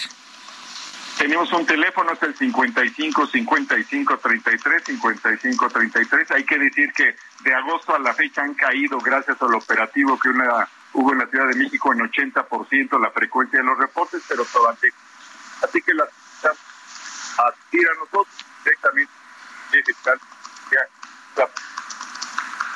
Ay, se nos está cortando horrible, no sé si, si sigues Bueno, ahí, no. Salvador. De hecho, yo creo que, que ya se, se nos cortó la comunicación, pero bueno, gracias a Salvador Guerrero Chiprés, presidente del Consejo Ciudadano para la Seguridad y Justicia de la Ciudad de México. Y hay que estar, Sergio, a las vivas, porque pues estos eh, cuates se, se salen con la suya y luego pues te quitan hasta, hasta lo que no. Pues sí, sin duda. Es, eh, imagínate, dos mil por ciento de interés. No, pues no, eso no lo, no lo aguanta nadie, por supuesto. Son las nueve de la mañana con 49 minutos. Vámonos a un resumen de la información, la información que se ha generado esta misma mañana. El presidente Andrés Manuel López Obrador condenó la presentación del estudio Radiografía del Plan B, la reforma electoral 2023 a examen por parte del Instituto de Investigaciones Jurídicas de la UNAM. Son lo mismo. Creo que de ahí salió Lorenzo Córdoba. Y a lo mejor ahora que termine, ahí va a ir a trabajar a la UNAM, porque pues ahí están. Me da una pena lo que han hecho de la UNAM. Pero eso es lo mismo. Son mafias de la academia. Y existen también asociaciones de abogados con el mismo propósito de defender el statu quo. Cuando este instituto de estudio jurídico de la UNAM se manifestó durante el periodo neoliberal que modificaron toda la constitución. Por otro lado, López Obrador consideró que no pasó nada con las acusaciones de plagio en contra de la ministra de la Suprema Corte de Justicia, Yasmín Esquivel, igual que ocurrió cuando se robaron la presidencia de México. No, no pasa nada en la Universidad de como no pasó se- nada cuando se robó este Calderón la presidencia. Y lo que le quiero preguntar. O sea, sí, y no dijeron nada. Lo que le quiero preguntar es. Este, hubo un gran plagio porque se robaron la presidencia de México y no se quejó nadie, nada más nosotros. O sea, los periodistas no, y, ni los intelectuales tampoco, ni los del Instituto de Investigaciones Jurídicas. Entonces, lo de la ministra Esquivel lo han inflado, o sea, casi está al nivel de lo de García Luna. Marco Barrera, coordinador de vinculación internacional del Fondo de Cultura Económica, informó que el presidente de la República ordenó rechazar la invitación a participar en la Feria Internacional del Libro de Lima, en Perú. Un tribunal de Belarus condenó a 10 años de prisión al defensor de los derechos humanos y Premio Nobel de la Paz 2022, Aleix Bialyatsky, por los delitos de organización de contrabando y financiación de acciones eh, colectivas que atentan contra el orden público. El rey Carlos III del Reino Unido anunció que para finales de marzo va a viajar a Francia y Alemania en sus primeras visitas al extranjero como monarca británico. El Departamento de Estado de la Unión Americana expresó su profunda preocupación luego de que las autoridades de Guatemala ordenaron investigar a nueve periodistas y columnistas del diario El Periódico por realizar publicaciones sobre temas judiciales.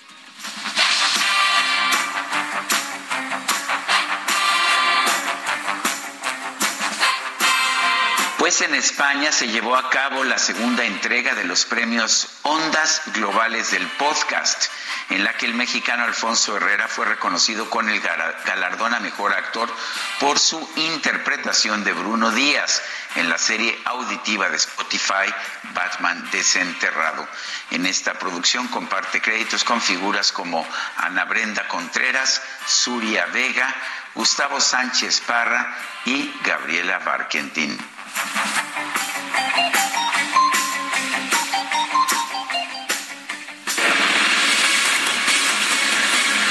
Y vámonos con Gerardo Galicia. ¿Dónde andas, Gerardo? ¿Qué tal? Buenos días. Excelente mañana, Lupita, Sergio, perímetro del Aeropuerto Internacional de la Ciudad de México. Y tenemos reporte importante eh, a un costado de este eh, aeropuerto capitalino. Hay un bloqueo en la avenida Texcoco y la avenida Tael. Eh, son padres de familia de un kinder que están manifestando un caso de abuso sexual. Por este motivo deciden cerrar la circulación y esto está generando también ya bastantes conflictos viales, sobre todo para los automovilistas que utilizan la avenida Texcoco. Para nuestros amigos del auditorio hay que evitar esta zona, de preferencia busquen la calle de Sonora y de esta manera podrán eh, evitar cierres a la circulación que realizan los elementos policíacos. También calles aledañas al eh, Peñón de los Baños para poder evitar este conflicto vial. Por lo pronto es el recorte, por supuesto, seguimos muy pendientes. Gracias, Gerardo. Buenos días. Hasta luego. Bueno, pues son las nueve de la mañana con 54 minutos. ¿Qué crees, Guadalupe? ¿Qué pasó? ¿Ya te vas a, al mar? El tiempo. ¿Ya te vas a nadar? no, me voy a, todavía trabajo un ratito y ya en la noche a ver tenis, pero lo que sí te puedo decir es que, pues ah, ya es viernes, te invito Ah, a una sangría wine, ¿qué te parece? Me parece muy bien, hombre, ya hasta acá me salpicó el agua del clavado que te acabas de echar. Bueno, pues Bueno, sangría pues- wine con Camila Cabello y Pharrell Williams. Vámonos, que la pasen todos muy bien, disfruten este día, disfruten la música y nos escuchamos el próximo lunes a las 7 en punto, Sergio. Hasta el lunes, gracias de todo corazón.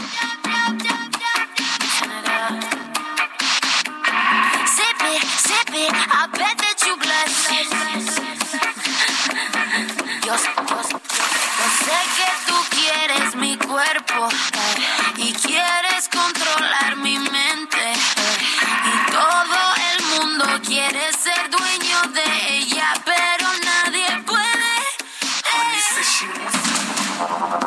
Heraldo Media Group presentó Sergio Sarmiento y Lupita Juárez.